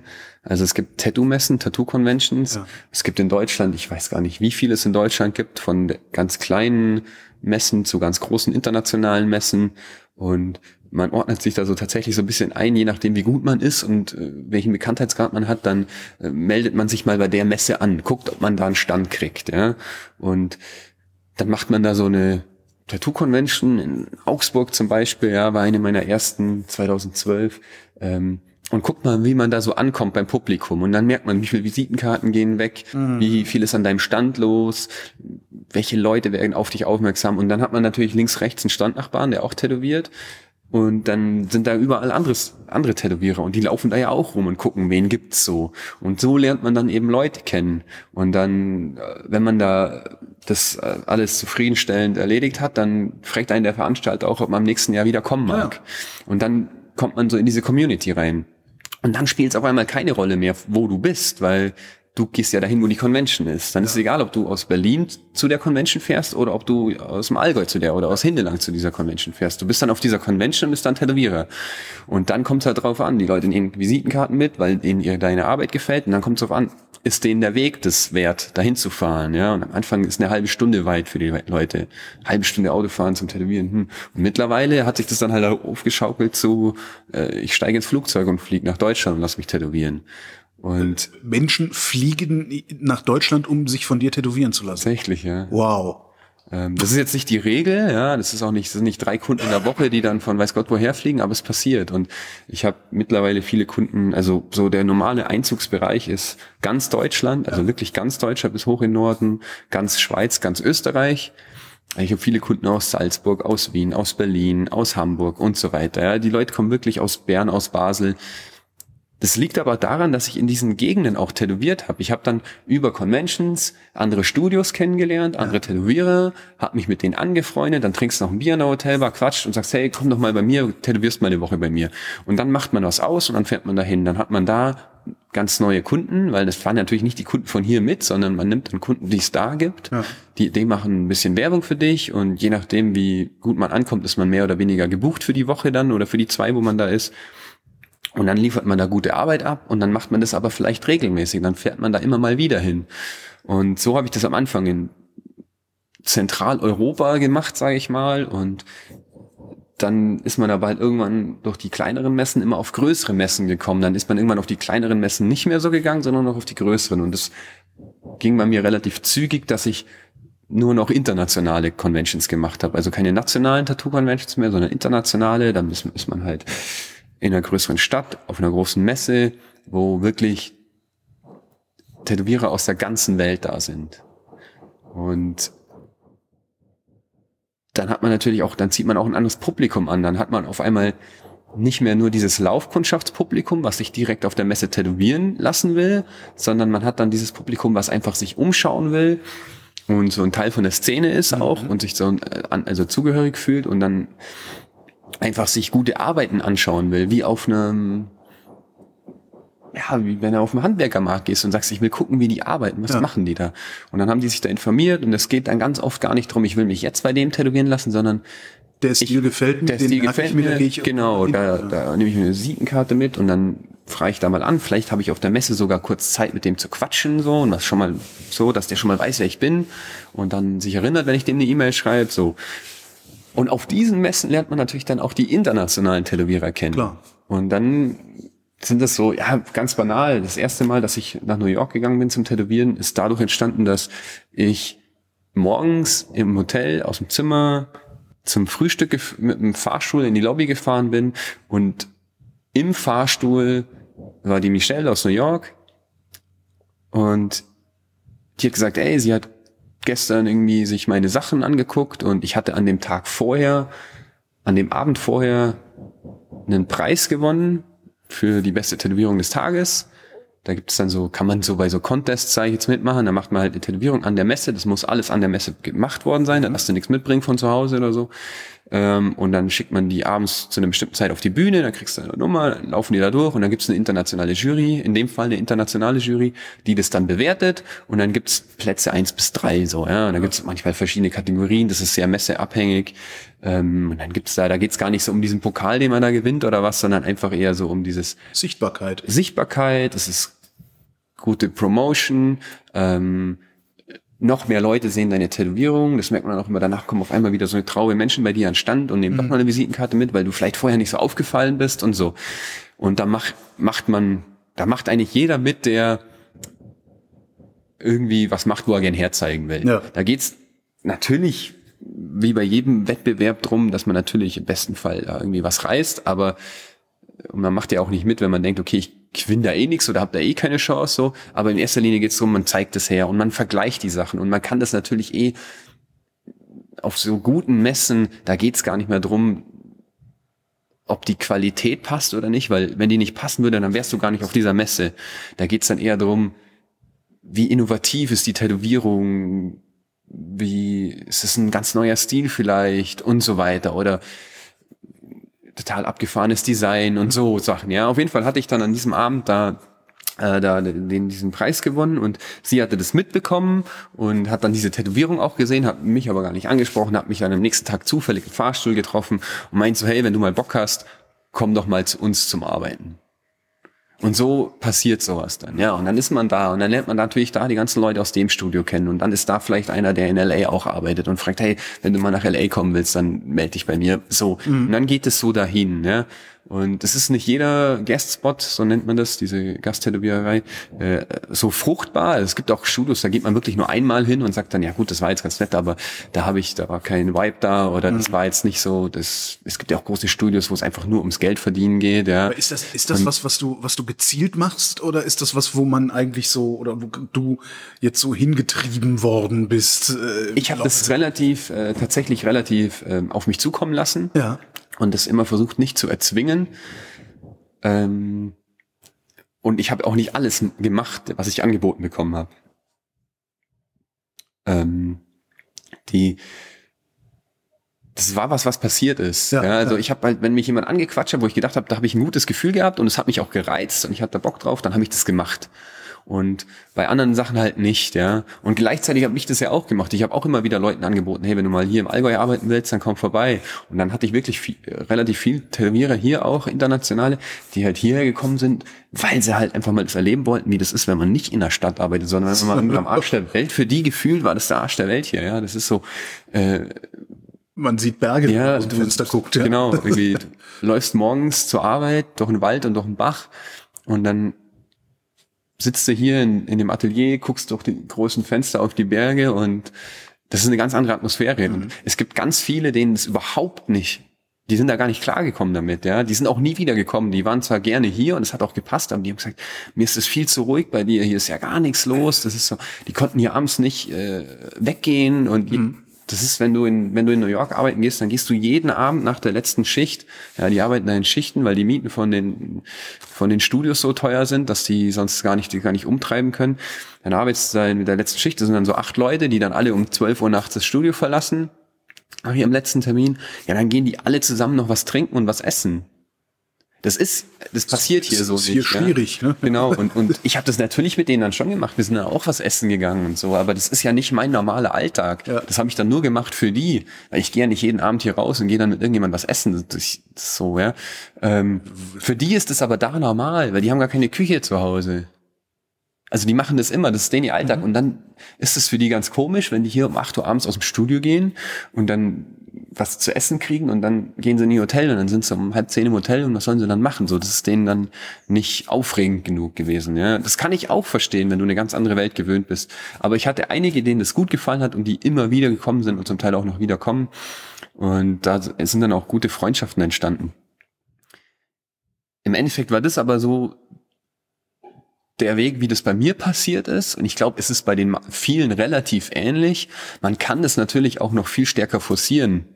Man kann natürlich selber ähm, sich bei anderen Studios ähm, bewerben. Ja, also es gibt ganz viele Studios international auf der ganzen Welt, die immer drei Arbeitsplätze haben für Gasttätowierer. Ja. Die haben durchgehend übers ganze Jahr drei Gasttätowierer da, also drei Arbeitsplätze für Gasttätowierer und haben unterschiedliche Artists aus der mhm. ganzen Welt da. Und da kann man natürlich auch mal eine E-Mail hinschreiben, sagen, ey, ich, ihr habt, habt ein super Studio, schaut euch mal meine Arbeit an, wenn es passt, ich würde mal vorbeikommen. So, das kann man natürlich auch machen. Das habe ich jetzt nie gemacht, weil ich sowieso genug Angebot hatte und das auch viel cooler fand, wenn das durch so eine Unterhaltung entstanden ja. ist. Weil man, weil das dann auch nicht mehr so fremd war, wenn man da hingekommen ist. Und so habe ich zum Beispiel dann auch, ich habe fünf, sechs Jahre lang in Edinburgh gearbeitet, immer wieder wochenweise. War da auch immer zur Tattoo Convention, immer im März ist die. Und habe da dann auch ein ganzes Studio kennengelernt und habe mit den Leuten dann äh, engen Kontakt auch gehabt oder hab's immer noch und äh, die können dich dann auch mal besuchen und dann kommt man da immer wieder hin und dann ist es wie so ein kleines zweites Zuhause geworden sogar fast, dass man sagt, ah, das jetzt, ah, jetzt fliege ich wieder nach Edinburgh, jetzt arbeite ich da wieder. Dann hat man da sogar vielleicht einen kleinen Kundenstamm, der schon darauf wartet, dass du wieder kommst und sich dann da schon gemeldet hat. Und das ist dann auch interessant. Das klingt so, als wärt ihr Tätowierer keine Konkurrenten zueinander, sondern eine Gemeinschaft. Das ist bedingt auf jeden Fall so. Vielleicht ist es sogar im größten Teil so. Für mich ist es so. Ich sehe das nie als Konkurrenz. Ich sehe das auch hier in der Gegend nicht als Konkurrenz. Der Daniel, der bei mir gearbeitet hat, der war dann schlussendlich fünf Jahre bei mir. Ja. Und der hat mittlerweile sein eigenes kleines Atelier hier, acht Kilometer von hier. Und ich finde es total super. Wir besuchen uns regelmäßig, wir quatschen, wir haben Kontakt. Äh, es ist sogar sogar, dass ich dem Leute schicke, wenn ich, wenn die Sachen für Sachen anfragen, die viel mehr auf in seinen Zielbereich fallen, der macht mhm. was anderes als ich, hat sich da anders entwickelt, ähm, dann, dann schicke ich die zu dem. Also das ist nicht so, dass ich denke, oh, jetzt macht der da auch noch einen Laden auf, jetzt nimmt der mir da Leute ab. Überhaupt nicht. Ja, der hat natürlich alle Kunden, die er hier hatte, mitgenommen. Ja, klar. Aber ich habe sowieso so viel Arbeit, dass ich wie lange, wie lange muss ich ihn eigentlich warten, um einen Termin bei dir zu kriegen, um äh, ähm, ich habe dann ein eigenes System, weil ich genau das eben vermeiden wollte irgendwann. Also als ich den Laden umgebaut habe hier, ich bin seit 2013 hier unten im Atelier, drei Jahre nach, quasi genau drei Jahre hatte ich das erste Studio und da habe ich einfach ein Terminbuch gehabt und wenn Leute E-Mails geschrieben haben, anrufen, angerufen haben oder vorbeigekommen sind, habe ich mit denen Termin ausgemacht. Ja. Und dann halt hinten raus, so wie beim Friseur, so, ja, dann ist das frei.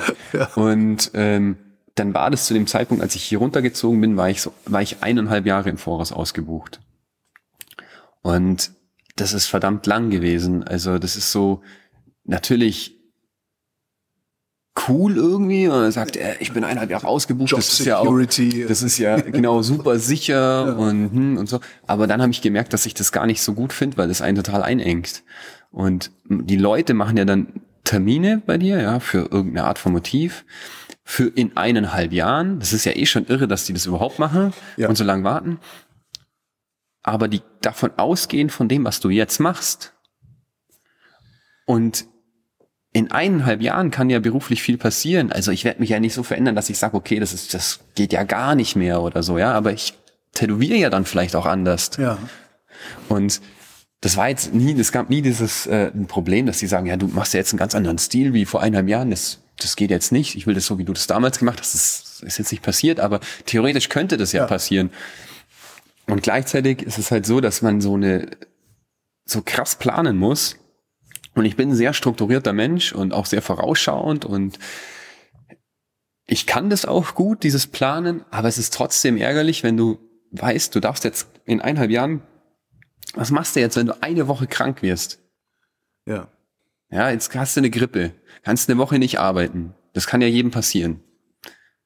Ja, sagst du dann den Leuten von der Woche, ey, ihr könnt in eineinhalb Jahren kommen? Oder, verschiebst, Oder verschiebst du eineinhalb Jahre Termine um eine Woche nach hinten? Mhm. Aber wie löst, wie löst, du das denn jetzt? So, und dann war das halt so, dann musst du das nämlich anders machen, dann musst du das nämlich, dann musst du Doppelschichten arbeiten, dann musst du die Woche drauf halt nicht 40, sondern 80 Stunden arbeiten. Ja, aber das macht ja keinen Spaß. Also genau, das und das ist ja genau der Punkt. Das ist nicht gesund auf Dauer. Ja. Und ich bin in den zwölf Jahren meiner Selbstständigkeit, glaube ich, keine drei Wochen ausgefallen insgesamt.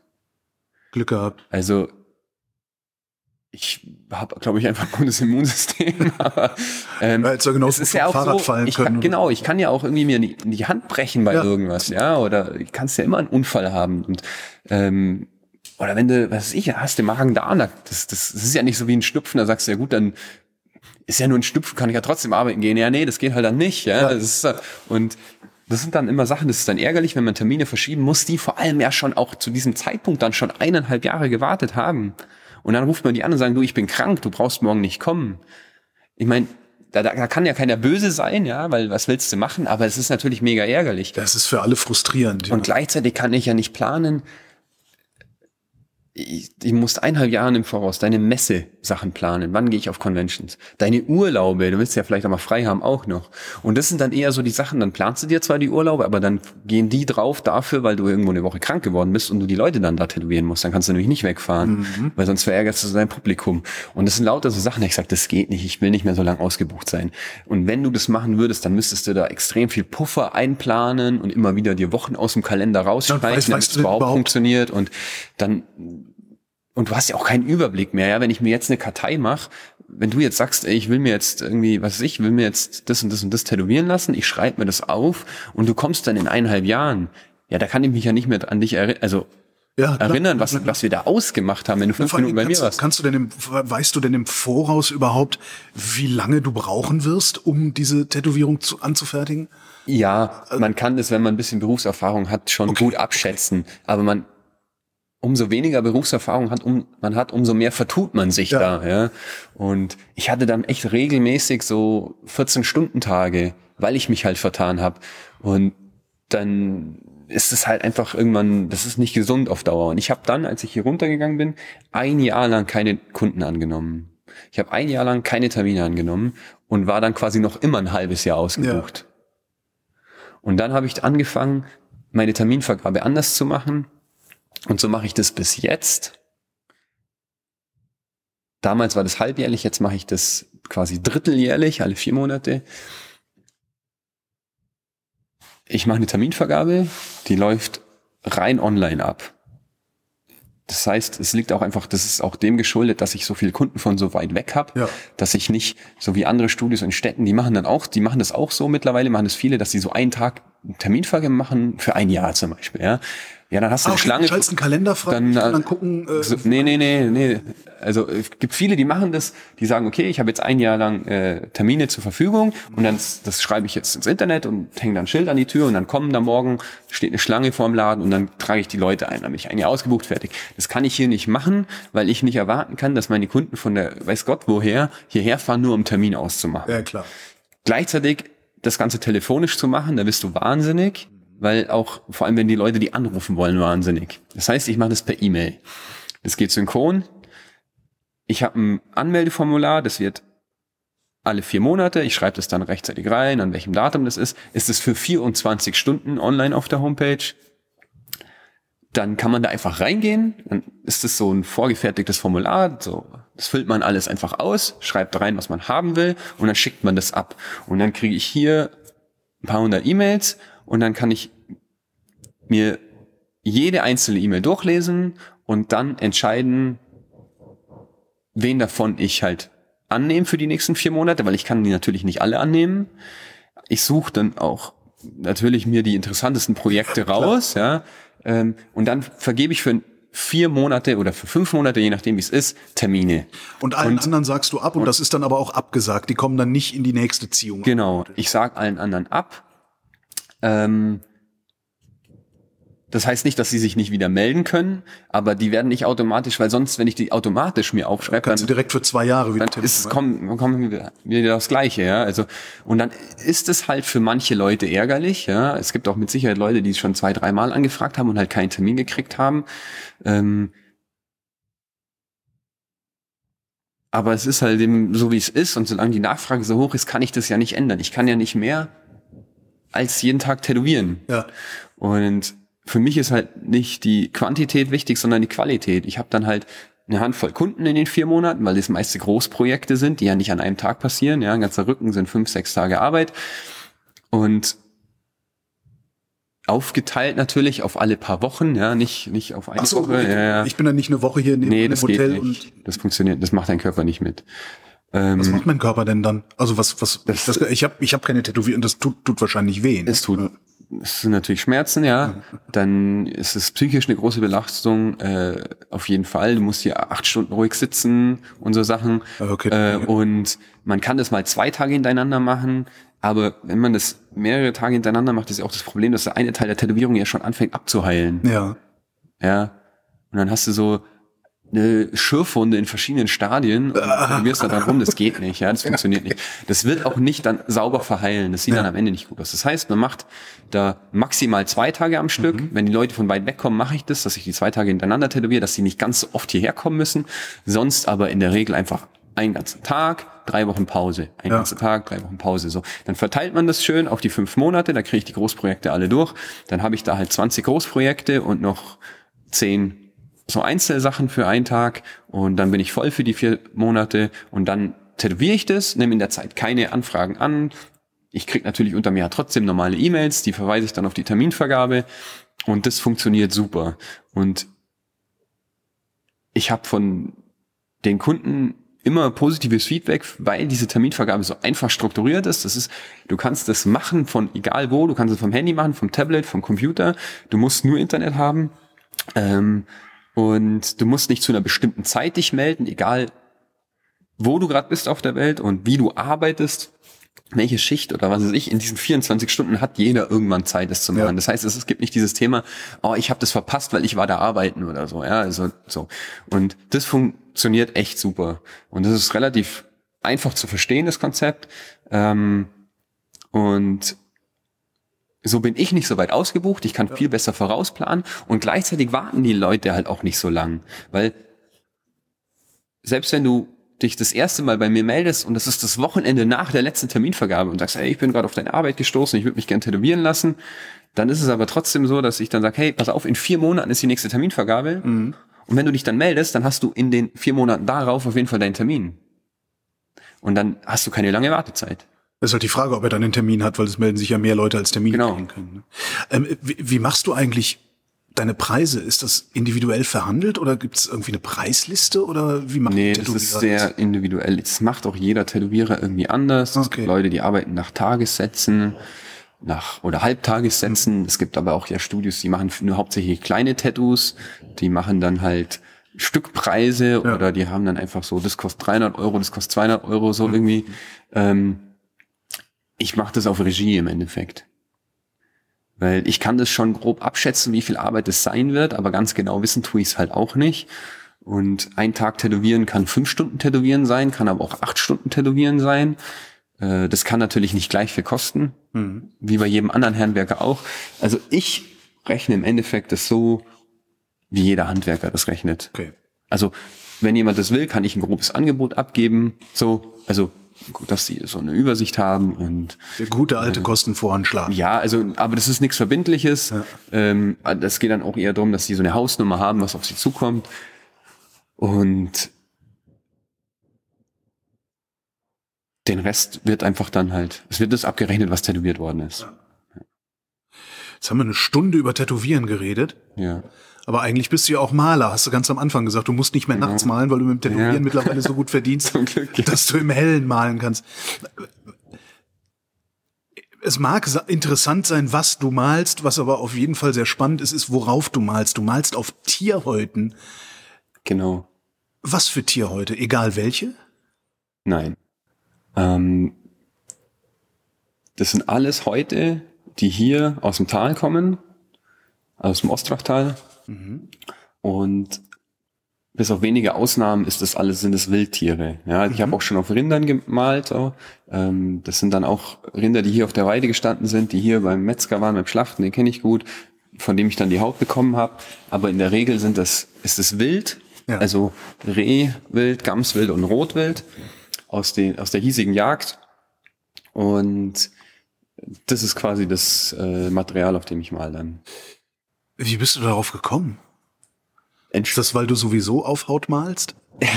Das ist eine interessante Parallele, die aber wirklich zufällig entstanden Okay. ist. Also es sieht immer, wenn man das auch mit dem, hier mit dem Hüttmaler, mit meinem Namen, Ja. also der Hautmaler, ähm, und äh, meine Homepage heißt hautmalerei.de, ja, das war aber vorher schon so, das war schon rein vom Tätowieren so. Und das hat sich dann ergeben und es sieht jetzt so wie so ein fertiges Konzept aus Ja, zum Schluss. ja, ja, genau, Das ja. hat sich aber tatsächlich entwickelt. Okay. Also auch dieser Hüttmaler, diese Namensfindung, von dass ich mein Atelier so genannt habe, das war auch ein Zufall. Und das ist alles nicht geplant gewesen. Aber wie bist du Und- dann auf die Tierhäute gekommen? Und auf die Tierhäute bin ich gekommen. Äh, ja, kann man jetzt unterschiedlich weit ausholen. Mein Vater ist gelernter Gerber Mhm. und betreibt seit gut 30 Jahren hier seine Lederschneiderei Ja. quasi, seine Lederwerkstatt. Und der macht Maßbekleidung aus Leder und zwar äh, zum größten Teil aus Hirschleder. Mhm. Und das ist auch alles hiesiges Leder, was er verwendet. Und Also alles heute von hier, die zum Gerber gebracht werden und wieder geholt werden, um heimisches Material äh, verarbeiten zu können und keine neuseeländischen Hirsche zu haben oder sonst woher. Und ich bin natürlich damit aufgewachsen, hier in der Werkstatt zu sein beim, beim Papa und äh, mit ihm auch zusammenzuarbeiten in gewissen Bezügen dann und als Kind hier irgendwie was mit Leder zu machen, das Material, diese Haut, die ist halt immer schon da bei mir. Ja. Also das ist das Normalste auf der Welt gewesen für mich. Und äh, als junger Erwachsener dann bin ich, habe ich mich zunehmend für die Jagd interessiert. Hab äh, einen Onkel, der Bruder von meinem Vater, der Jäger ist und bin mit dem auch auf die Jagd gegangen und habe dann da so großes Interesse entwickelt dafür, dass ich selber den Jagdschein gemacht habe. Das grüne Abitur. Das grüne Abitur. Ist das eigentlich wirklich so aufwendig? Ja, es ist schon zäh, ja. Okay. Also ich glaube, dass es für jeden, der sich ernsthaft dafür interessiert und sich damit auseinandersetzen will, machbar ist. Man muss aber auch dazu sagen, dass nur weil man diese Prüfung besteht, man nach lang kein Jäger ist. Also man hat dann einen Jagdschein, ja. Was macht den Jäger zum Jäger? Das ist dann tatsächlich das, was danach kommt. Also das zur Jagd gehen, das im Wald sein, das ist das, was einen dann wirklich äh, über die Jahre, möchte ich behaupten, zum Jäger macht und auch zum, wenn möglich, guten Jäger macht. Ähm, die, der Jagdschein ist zum Großteil Theorie. Ja.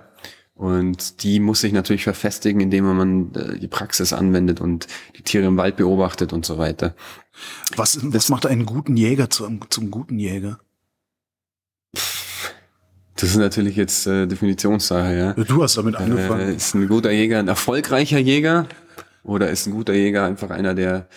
Für mich ist ein guter Jäger einer, der Hege groß, groß schreibt, der immer weitmännisch quasi handelt, der einfach tier- und artgerecht jagt, der ein Bewusstsein dafür hat, was er da tut und warum er das auch tut, dass der Grund, warum man zur Jagd geht, ist schon auch so ein Ding. Also gehe ich zur Jagd, weil ich ähm, Unbegrenzt das- das- weil ich- Langwaffen haben will. weil ich unbegrenzt Langwaffen haben will oder weil ich ähm, das irgendwie toll finde, auf Tiere zu schießen, ja, weil mir der Schießstand zu langweilig ist. Mhm. Oder gehe ich zur Jagd, weil ich wirklich ein Teil davon sein will, dass das alles funktioniert. Und das ist jetzt bei uns ganz speziell hier im Ostrachtal so, dass das ganze Gebiet, was du auch siehst, wenn du rausschaust, diese 5000 Hektar, das sind unterschiedliche Grundstücksbesitzer, denen das gehört. Ja, wir haben große Grundstücksbesitzer, wir haben kleinere Grundstücksbesitzer. Im Endeffekt ist, ähm, haben die sich alle zusammengetan zu einer Jagdgenossenschaft, so wie Ja, man das ja in ja. vielen Teilen Deutschlands auch kennt, was eine super Sache ist. Und die haben sich da, die, das war früher alles verpachtet an unterschiedliche Jäger. Das war aber noch weit vor meiner Zeit. Und das ist einfach ein bisschen schief gegangen, weil das natürlich lauter Privatpersonen waren, die das gepachtet haben mit Pachtverträgen von zwölf Jahren. Das ist normal im Hochwild. Mhm. Ähm, und die aber halt diese Jagd haben wollten, um da ein paar Mal im Jahr halt gern einen Hirsch zu schießen, ja, oder eine Ja. Gems. Und nicht, weil sie äh, dafür sorgen wollten, dass der Wald und das Wild gesund ist. Ja. Und dann hat man das Problem, dass es einen extremen Verbiss gibt, extreme Schellschäden gibt, dass die Naturverjüngung nicht funktioniert, weil Wild- die Wilddichte zu hoch ist. Dann hat man äh, Wildseuchen, man hat Tuberkulose, man kriegt das nicht in den Griff, weil einfach die Wilddichte zu hoch ist, ja. Und äh, weil einfach die Abschüsse nicht dementsprechend gemacht werden. Gleichzeitig wird waldbautechnisch nicht viel gemacht, weil das den eigentlich nicht interessiert, weil der hat es ja nur wegen der Jagd. Ja. Das hat man dann alles irgendwann, als die Verträge ausgelaufen sind, hat man das alles dann, hat man sich hat man gesagt, man muss da was machen, das funktioniert so nicht. Wir haben ja ganz viel Schutzwald, ja, also wir haben viel, viel Lawinenschutzwald Ja, ja. quasi, der auch einfach bestehen muss, damit wir hier so leben können, wie wir es tun. Und dann hat man gesagt, okay, wir machen jetzt eine Eigenbewirtschaftung und vergeben das an hiesige Jäger. Ja. Und zwar nicht so, dass sie das pachten müssen. Ja, das sind dann Begehungsscheine, die die bekommen. Und die bekommen die immer nur auf ein Jahr. Das heißt, wir können jedes Jahr auch, wenn was nicht funktionieren würde, dem auf die Finger klopfen oder dem nächstes Jahr dann halt keinen Begehungsschein mehr geben und da jemand anders hinstecken oder das umverteilen, je nachdem, wie es funktioniert. Und das ist jetzt seit geraumer Zeit so. Ich bin jetzt seit sechs Jahren dabei und ähm, bei uns ist es einfach so, dass wir quasi, wir sind um die 20 Jäger, die auf diesen 5000 Hektar jagen. Jeder hat bestimmte Pirschbezirke. Im Endeffekt ist es aber ja ein großes Revier. Ja. Das heißt, wir jagen alle fürs gleiche Ziel. Ja. Und dann gibt's im besten Fall auch keinen Schussneid oder solche, solche Sachen. Man geht vernünftig miteinander um, man hilft sich auch aus. Schussneid ist ein richtiges Wort. Oder hast du dir das jetzt ausgedacht? Das gibt's, ja. Okay. Das ist okay. tatsächlich, ist auch jagdlich gehört, weit ja, verbreitet. ja, Ja, ja, also dieses, ah ja, der hat viel schönere Rehböcke als ich geschossen Ja. und der hat das bessere Revier oder der hat es zu nah an der Grenze geschossen und lauter so Sachen. Da gibt's ganz viel Theater. Bei uns ist es Darum sollte es aber doch eigentlich nicht gehen. Genau, das ist ja das, was ich gerade ja, sagen ja. will. Also genau, und das ist eben jetzt nicht so. Ja, wir haben auch keine, also die Pirschbezirke, die sind, die gehen fließend ineinander über. Es ist ein großes Revier. Wir jagen alle fürs gleiche Ziel und wir jagen für das Ziel, dass wir einen gesunden Wildbestand haben, der auch vom Land vertretbar ist, dass wir keinen auf die Finger kriegen vom Landratsamt, dass wir unsere Abschusspläne erfüllen, dass wir aber gleichzeitig dafür sorgen, dass das Wild halt einfach erhalten bleibt. Ja? Also im besten Fall hat man so einen gesunden Wildbestand, dass man jedes Jahr circa die Vermehrungsrate jagt. Ja. Das heißt nicht, dass man die ganzen, den ganzen Nachwuchs Wuchs jagt, sondern dass man in einem gesunden Geschlechterverhältnis von männlich-weiblich Jugend quasi einen Abschuss erzielt, damit es im nächsten Jahr wieder gleich viele sind. Ja? Und dazu gehört natürlich, dass du nicht nur Hirsche schießen kannst, sondern dass du auch die Hirschkühe schießen musst, ja, weil das sind ja die, äh, also das sind ja die Vermehrungsträger. Das heißt, ähm, da muss man einen vernünftigen Ausgleich schaffen. Das heißt, es ist keine Trophäenjagd hier. Natürlich haben wir Hirsche, die was auf dem Kopf haben und Rehböcke, aber darum geht's nicht. Ja, also wir schießen quasi die Menge an Wild im, im ausgeglichenen Geschlechterverhältnis. Im Idealfall tun wir das und da, daran arbeiten wir immer. Die letzten Jahre, seit ich dabei bin, haben wir das auch so gemacht und hinbekommen, dass wir quasi einen gesunden Wildbestand haben, der nicht zu hoch ist, nicht zu niedrig ist, so dass es möglichst wenig Schäden im Forst gibt, dass möglichst wenig Jungpflanzen verbissen werden und trotzdem die Artenvielfalt erhalten bleibt. Und es tut sie auch nur dann, wenn auf dieser Fläche, die man da zur Verfügung hat, der Wildbestand in einer bestimmten Grenz, Grenze gehalten wird. Ja, weil wenn es zu viel gibt, dann verdrängen die sich gegenseitig und dann brechen da Seuchen aus und im schlimmsten Fall sterben dann alle. Ja, also oder die stecken andere Tierarten noch an. Und das schaffen wir so komplett zu vermeiden. Und das ist eine feine Sache. Das heißt, wir sorgen dafür, dass der Wald wächst und gesund bleibt und dass wir trotzdem diese Artenvielfalt, die wir hier im Alpenraum maximal haben, ja, dass wir die beibehalten können und dass für jeden genug Platz ist, ja, also dass wir, dass wir genug, wir haben Gems und die Gems haben genug Platz, ja, wir haben Rotwild und das Rotwild hat genug Einstand und wir haben Rehwild und das Rehwild hat auch genug Platz für sich und die stören sich gegenseitig nicht, weil es von niemandem zu viel gibt und dann ist auch genug Äsung da. Und dafür für diesen, für dieses Gleichgewicht quasi zu sorgen, was anders nicht mehr möglich ist in der heutigen Zeit. Wir haben die Täler so dicht besiedelt, ja, und das ist ja überall so in Deutschland. Wir haben die Täler Natur, und Flächen, Kulturlandschaft. genau, wir haben so dicht besiedelt, wir haben so stark in den Waldbau eingegriffen, wir haben so stark in den Bergbau eingegriffen mit den, mit den Bergbahnen, mit der Alpwirtschaft und so weiter über die letzten paar hundert Jahre. Das ist ja nicht mehr rückgängig zu machen. Das heißt, wir können ja jetzt nicht sagen, wir holen jetzt einen Wolf und dann macht der das und dafür müssen wir nicht mehr jagen und dann können wir die Natur so lassen, wie sie ist. Das funktioniert ja nicht. Ja? Das ist ein netter Gedanke. Das kannst du auch irgendwo machen, wo du paar hunderttausend Hektar Nationalpark hast, ja, weil das einfach groß genug ist. Aber das würde bei uns ja nicht funktionieren. Das ist zu eng bei uns einfach, ja. Das ist, und das ist nicht mehr ursprünglich genug. Und drum funktioniert es nicht. Wir haben trotzdem, wir haben den Lux hier, ja, der Wolf zieht ab und zu durch. Und ähm, das wird das wird verkraftet von der Natur, das ist in Ordnung. Und wir schießen halt dann vielleicht, je nachdem, wenn wir merken, der Luchs ist stark unterwegs, dann jagen wir ein bisschen weniger Rehe, weil die sonst zu wenig werden, weil der Luchs muss die auch noch haben so. Aber also man nimmt da Rücksicht drauf, aber im Großen und Ganzen muss, muss der Mensch hier dafür für sorgen, für dieses Gleichgewicht. Wenn man das nicht machen wollen würde, dann müssten wir hier entsiedeln, entvölkern und alles wieder sich selbst überlassen. Ja? Und selbst das würde ziemlich sicher in die Hose gehen.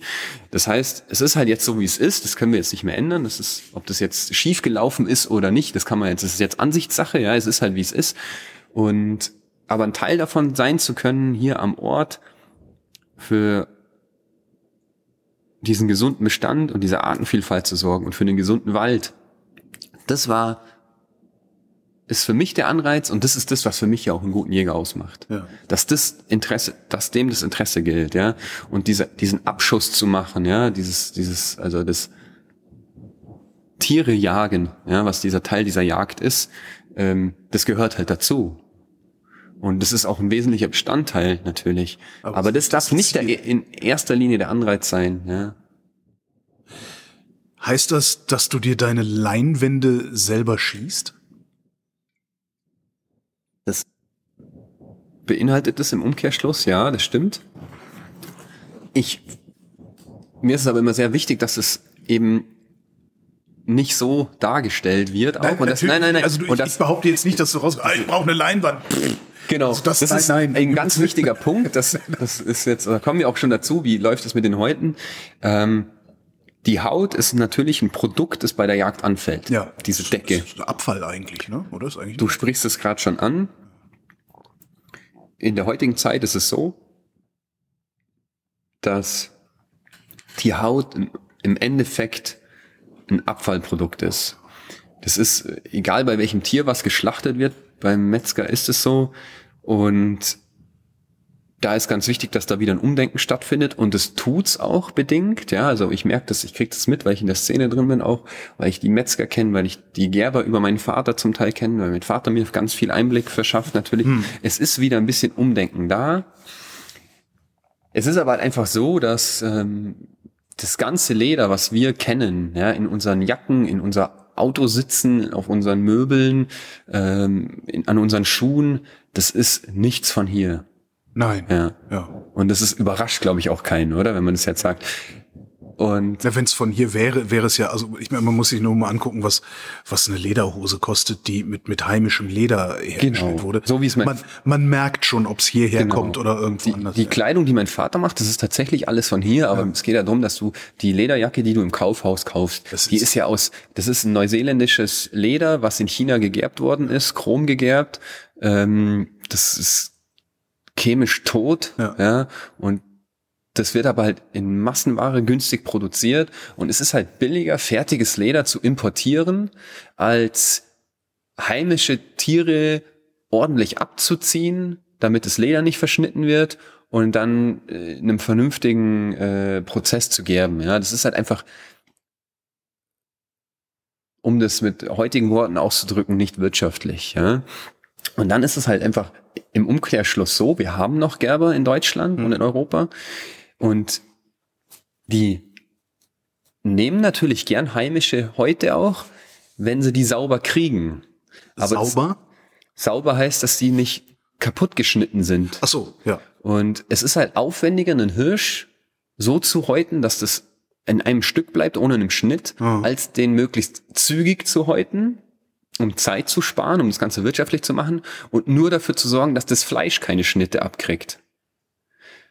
Ja? ja und dann haben dann aber die Leute, die einen anderen Anspruch an die Jagd haben, als ihr den habt. Gut, da geht's jetzt auch gar nicht so um die Jäger, weil die sind da eigentlich zu vernachlässigen, weil es so eine kleine Gruppe ist, die okay. ihre Sachen selber schlachtet. Das sind dann eigentlich auch wieder die Metzger, ja. Die sagen halt aber auch, der, ich bekomme ja von dem Gerber sowieso nur noch einen Euro fürs Kilo ja. Haut. Das heißt, für drei Euro kann ich den nicht zehn Minuten langsamer abziehen. Ja. Ergo ziehe ich den schneller ab, verdiene am Fleisch mein Geld und das Ding geht zum Abdecker. Ja. Und da kann man so gesehen eigentlich, ich mache da niemandem Vorwürfe. Das ist, hat sich einfach entwickelt. Das, das hat sich auch nicht in fünf Jahren in einer Generation Welt, entwickelt, sondern ist das, hat ja. sich halt über Jahre, so Jahrzehnte, Generationen so eingeschlichen, dass es halt so läuft. Hat auch damit zu tun, dass natürlich viele Gerbereien, es gibt viel weniger Gerbereien als noch vor 50 Jahren. Mhm. Ähm, und es gibt viele Gerbereien, die natürlich dann lieber ihre ganzen Häute von einem großen Händler kaufen Klar. und dann wissen, was sie da kriegen, als dass die das da hier bei den ganzen Dorfmetzgern zu sich zusammensammeln. Ja, das ist ja nicht wirtschaftlich so. Und auf das bin ich halt zunehmend aufmerksam geworden, als ich dann halt eben selber zur Jagd gekommen bin und halt dann einfach am eigenen Leib quasi erfahren habe, was denn wie da läuft. Wir haben eine Eigenvermarktung, wir, oder Eigenvermarktung trifft es nicht ganz, wir haben, wir vermarkten unser Wildbrät, was anfällt bei der Jagd. Wir haben eine große Kühlung mit einer Schlacht, mit, also einen Schlachtraum mit einer Kühlung und wir verkaufen die Hirsche, die Rehe und die Gems noch in der Decke am Stück. Also wir brechen die auf und versorgen die, machen die sauber, kühlen die und dann wird es zu einem Metzger gefahren, der von uns alles abnimmt und der gibt uns einfach einen Kilopreis für dieses Stück in der Decke und alles andere macht der. Das heißt, wir haben relativ wenig Arbeit damit. In der Decke heißt, die Haut ist noch drauf. Genau, die Haut ist noch drauf. Und ähm, dann macht der damit das, was er halt machen will. So. Und dafür gibt er uns halt ein bestimmtes Geld und gut ist. Und gleichzeitig haben wir aber die Möglichkeit, als Jäger haben wir das Vorkaufsrecht. Das heißt, wenn ich jetzt hier einen Hirsch schieß oder irgendein Stück Wild erleg, dann gehört das der Jagdgenossenschaft. Ja, das gehört nicht mir. Ja, ich kann es nicht einfach mit heimnehmen. Das heißt, ich versorge das, hänge das in die Kühlung, die vermarkten das und so funktioniert diese Eigenbewirtschaftung. Weil sie haben ja kein, keine Einnahme durch Pachtverträge, wo wir Pacht bezahlen. Also brauchen sie irgendeine andere Einnahmequelle. Wenn du eine Pacht zahlst irgendwo, dann gehört dir das Wild. Ja. Dann kannst du das vermarkten, kannst damit machen, was du willst. Und das ist dann deine Einnahme und so, ja. Und in dem Fall ist es nicht so. Jetzt vermarkten wir einfach von diesen 5000 Hektar das komplette Wildbret und das ist eine Einnahmequelle für die Jagdgenossenschaft, dass das sich das alles irgendwie finanziert, das Ganze. Und gleichzeitig kann ich aber auch statt dem Metzger diesen Hirsch kaufen. Ja? Also wenn ich das selber geschossen habe, kann ich sagen, ich würde das gern selber nehmen. Dann krieg ich halt eine Rechnung, ja. Das wird gewogen und dann kriege ich eine Rechnung, so wie sie halt sonst der Metzger kriegt. Ich habe halt das Vorkaufsrecht quasi, ja. Also und dann kann ich damit machen, was ich will. Und das tue ich auch. Und dann habe ich quasi selbst in der Hand, mit welchem Produkt was passiert, ja. Ja. Was mache ich mit dem Fleisch und so weiter und was mache ich mit der Haut, was mache ich mit der Decke. Und mir war das ganz wichtig, dass für mich ist ein großer Punkt von dieser Jagd auch das, dass ich einfach diesen Mehrwert von dem Nahrungsmittel dann hab. Das heißt, ich und meine Familie, wir essen so gut wie kein, also ich gar kein und der Rest der Familie auch so gut wie kein anderes Fleisch. Ähm, Wo, wozu auch, ja. und ich habe immer die Truhe voll mit Ja. besten, frischesten Fleisch und kann das ja selber auch verarbeiten, wie ich will. Ich kann da ja auch Wurst machen lassen und Schinken machen lassen, wenn ich das will. Und das ist natürlich eine super Sache, ja, die für mich ganz wichtig ist. Drum nehme ich auch so gut wie alles, was ich schieße selber. Ja. Ähm, außer die Truhe ist wirklich mal viel zu voll, dann halt nicht, aber sonst ja. Und äh, verteilt es auch an meine Verwandtschaft quasi. Und dann haben wir immer diese Decke als Produkt noch. Ja, was passiert mit der? Und das war für mich von Anfang an klar, dass es keine Option ist, dass das entsorgt wird. Ja, das ist, das geht gar nicht, weil ich einfach eine wahrscheinlich dadurch, wie ich aufgewachsen bin, eine andere Wertschätzung für dieses Material habe, weil ich sehe, was mein Vater damit macht, was dieses Leder für ein Produkt ist.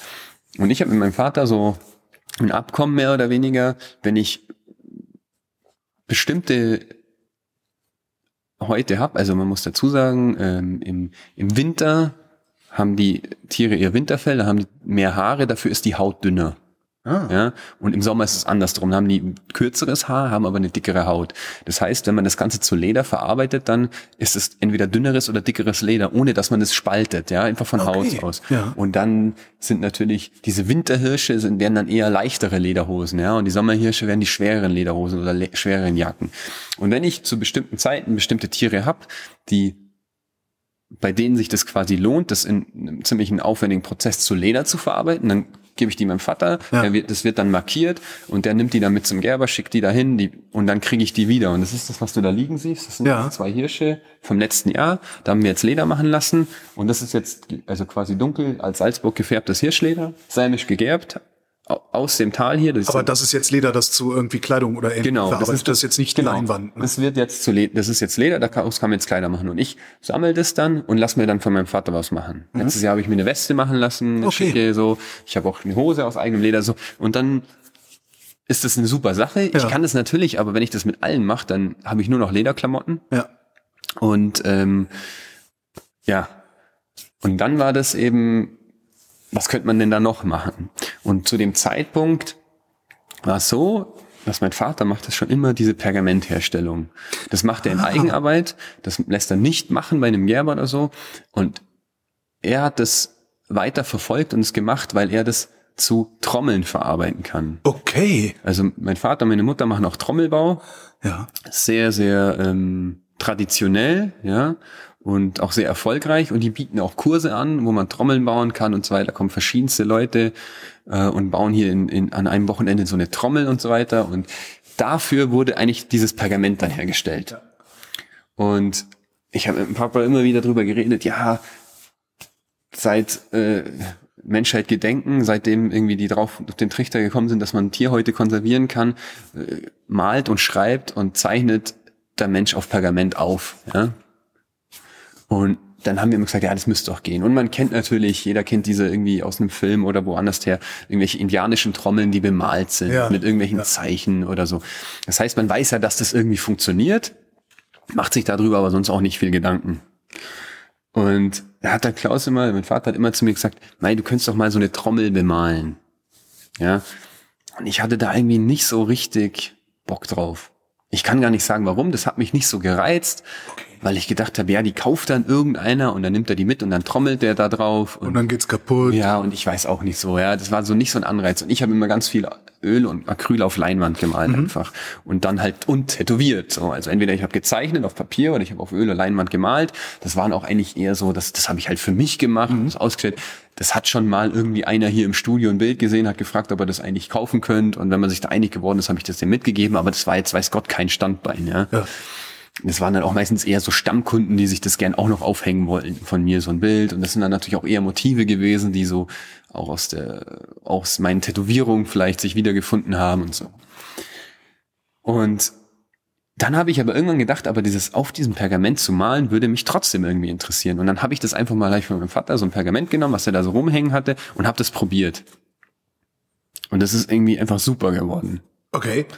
Und Kannst du da, kann, äh, womit malst du darauf? Das ist doch ein ganz anderer Untergrund als jetzt Leinwand oder Papier, oder? Das ist- oder kannst du ganz normal mit, mit, mit, mit Tusche oder so? Nee, das kann man überhaupt nicht vergleichen. Es ist, es ist was ey, wirklich komplett anderes. Ähm, und im Endeffekt mal, mal ich da mit Tusche drauf, ja, so wie man sich das auch jetzt vorstellen würde. Ja, mit was haben die da drauf geschrieben? Ja, mit Tusche, ja, also mit Kohlenstoff und Wasser. Hat man da drauf geschrieben früher. Das hat ein paar tausend Jahre gehalten. Ja, gibt's jetzt noch Funde. Scheint nicht So, das Schlechteste also, gewesen zu sein, was Genau, also sollte das funktionieren. So. Also war das dann natürlich der erste Ansatz, so habe ich dann auch angefangen. Ich habe das dann so mit Feder, also Ja. mit so einer Tuschefeder, so Zeichnungen drauf gemacht. So hat das eigentlich angefangen. Also es sah anders aus als das, was ich jetzt mache, aber ich fand es total cool. Und dann habe ich das einfach mal gemacht und dann habe ich das irgendwie mal bei mir zu Hause aufgehängt und dann hat das mal jemanden gesehen, der bei mir zu Besuch war und fand es super. Und dann habe ich das nochmal gemacht und dann habe ich das irgendjemandem mal zur Hochzeit geschenkt oder so. Und die Leute waren irgendwie immer total begeistert, weil es was halt natürlich was Persönliches war von mir. Das waren natürlich Leute, die ich gut kenne. Aber auch, weil sie sagen, ja, das ist ja auch total schön, sich das aufzuhängen und was ganz Neues und das kennt man so ja gar nicht. Und das fand ich dann total interessant, weil es ja überhaupt nicht neu war. Eben. Aber die Leute haben das vergessen. Ja. Das weiß keiner mehr. Und dann habe ich gedacht, das wäre eigentlich eine super Möglichkeit, diese heute zu verarbeiten und zu verwerten, mit denen ich sonst nicht weiß, was ich machen soll, außer Leder. Mhm. Und dann hat mein Vater gesagt, der findet das super und so sind wir darauf gekommen jetzt. Und jetzt ist es immer noch so, dass quasi, die- also die Häute, auf denen ich mal, sind heute bei mir aus der Jagd, hier aus dem Tal, die ich, wo ich das Tier selber komplett bis zum Schluss verwehrt. Und diese Decke gebe ich meinem Vater und er macht daraus dieses Pergament. Ich helfe ihm auch manchmal, helfe ihm mit. Er will es noch nicht abgeben an mich. Es gibt er noch nicht aus der Hand. ähm, und dann wird dieses wird, mit ganz einfachen Mitteln diese Haut au, aufbereitet zu einem Pergament und dadurch konserviert, wird in der Sonne getrocknet und dann habe ich dieses Medium, auf dem ich malen kann. Eine Frage habe ich noch zum Tätowieren, beziehungsweise zum Tätowiertsein. Darf man so Typen wie dich, die so wirklich vollgemalt sind, darf man euch anstarren? es, passiert, es geht mir so oft, ich sitze irgendwo, da ist einer, der hat, oder, oder ein, nee, alles vollgemalt und ich denk so, boah, krass, da, da, eigentlich müsste ich jetzt eine Stunde gucken, um zu sehen, was es zu sehen gibt. Darf ich das? Ich persönlich finde das überhaupt nicht schlimm. Ich sehe das auch so. Also ich habe mich nie tätowieren lassen, um unbedingt aufzufallen, ja, weder positiv noch negativ oder um irgendwie Aufmerksamkeit zu erregen mit meiner Optik, ja. Also mhm. das war bei mir nie ein Grund. Es mag Leute geben, bei denen das ein Grund ist, die ziehen sich ja vielleicht auch auf, es gibt ja auch Leute, die ziehen sich einfach auffällig an, ja, die ja. wollen ja auch angeguckt werden dann so. Also zum einen gibt es Leute, die, glaube ich, sogar gern angeguckt werden dann. Ähm, mir macht's nichts aus, weil ich ja, das ist ja klar, ja. Also du kannst dir nicht irgendwie den Kopf rasieren und dich tätowieren lassen und davon ausgehen, dass da niemand hinguckt. Das ist, also, ja. Es ist aber tatsächlich, viel, viel weniger geworden. Ja, ich habe mich zwar über die Jahre immer auffälliger und immer mehr tätowieren lassen, mhm. Hände, Finger, Hals, Gesicht, Kopf, so. Es hat aber damit abgenommen, dass man mich anguckt. Und das liegt aber, glaube ich, einfach daran, dass diese Tätowierung an sich in der Gesellschaft nichts Fremdes ist, nicht mehr. Es ist so extrem integriert und es ist so salonfähig und es sind so viele Leute tätowiert. Es waren natürlich nicht alle so wie ich, so ich wollte gerade sagen, also im aber wenn du, ja schon du, du kannst ja nicht mehr in den Supermarkt gehen, ohne nicht mindestens eine Person zu sehen, die mindestens einen ganzen Arm tätowiert hat. Das stimmt. Und drum, und das wäre ja vor zehn Jahren noch stark tätowiert gewesen außerhalb der Szene, also in einem normalen Leben, wenn man jemandem begegnet. Und das ist es ja mittlerweile nicht mehr. Und natürlich rennen hier nicht viele Leute rum, die so aussehen wie ich. Auch in der nächsten Stadt rennen vielleicht fünf Leute rum, die so aussehen wie ich. Aber es ist trotzdem nicht so, dass das dass es einem selten begegnet, so dass das wirklich was ist, wo man so hinstarrt, ja.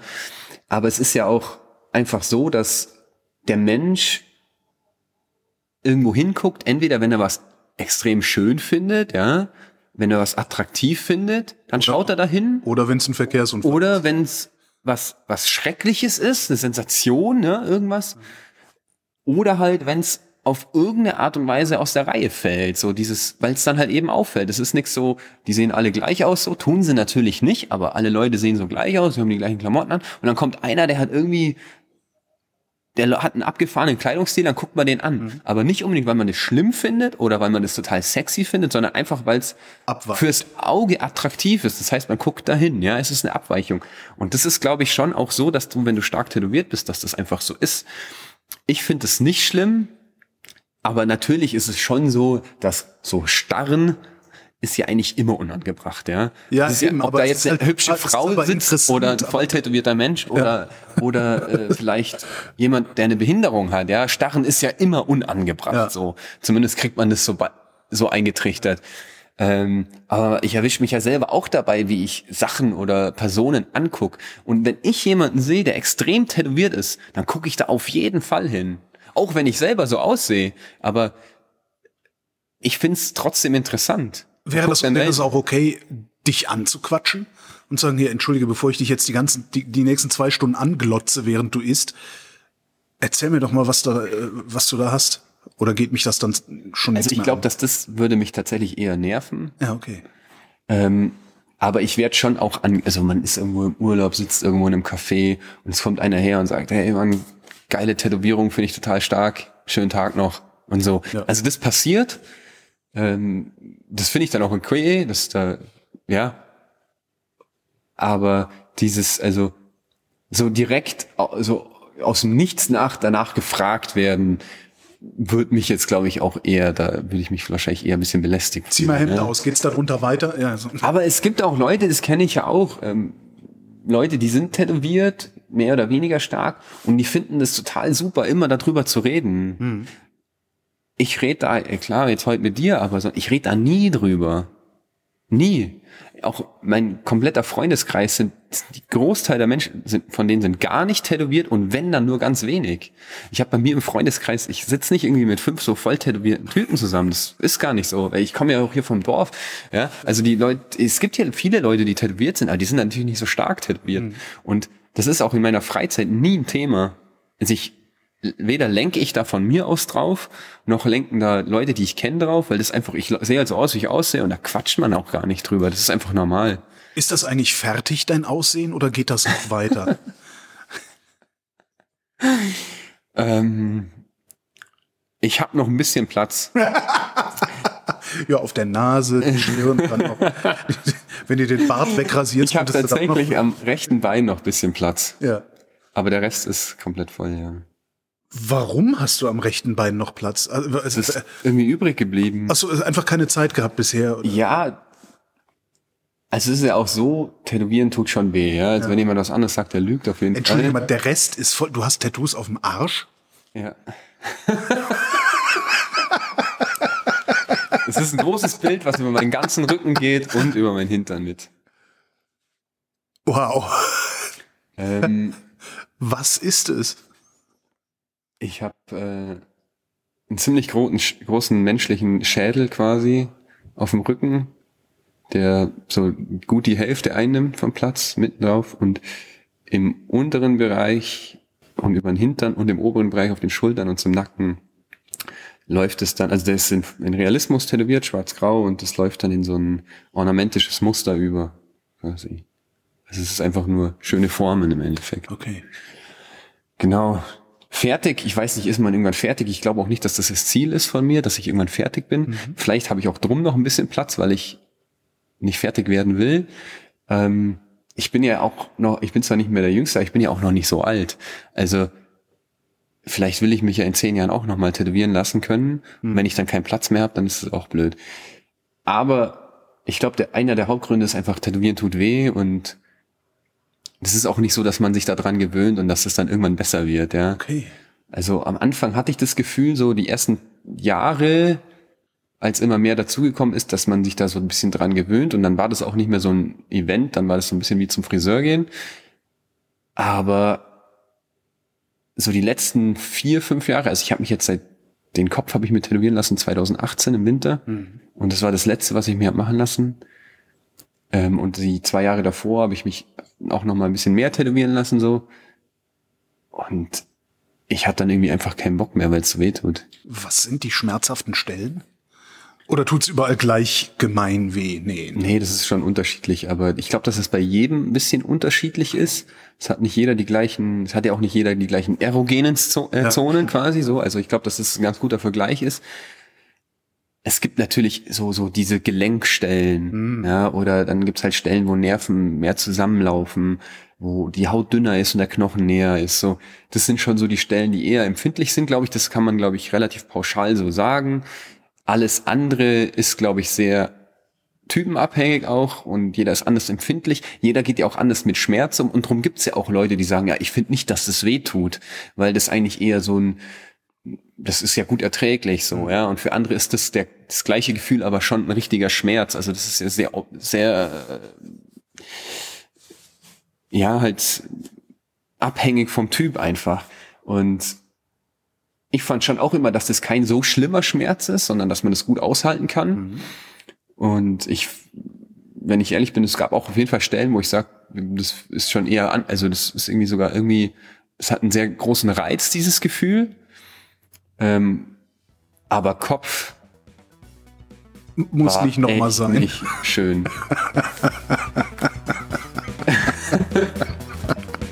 Und über die anderen Stellen reden wir, wenn das Band nicht. Daniel Benzmann, vielen Dank. Danke.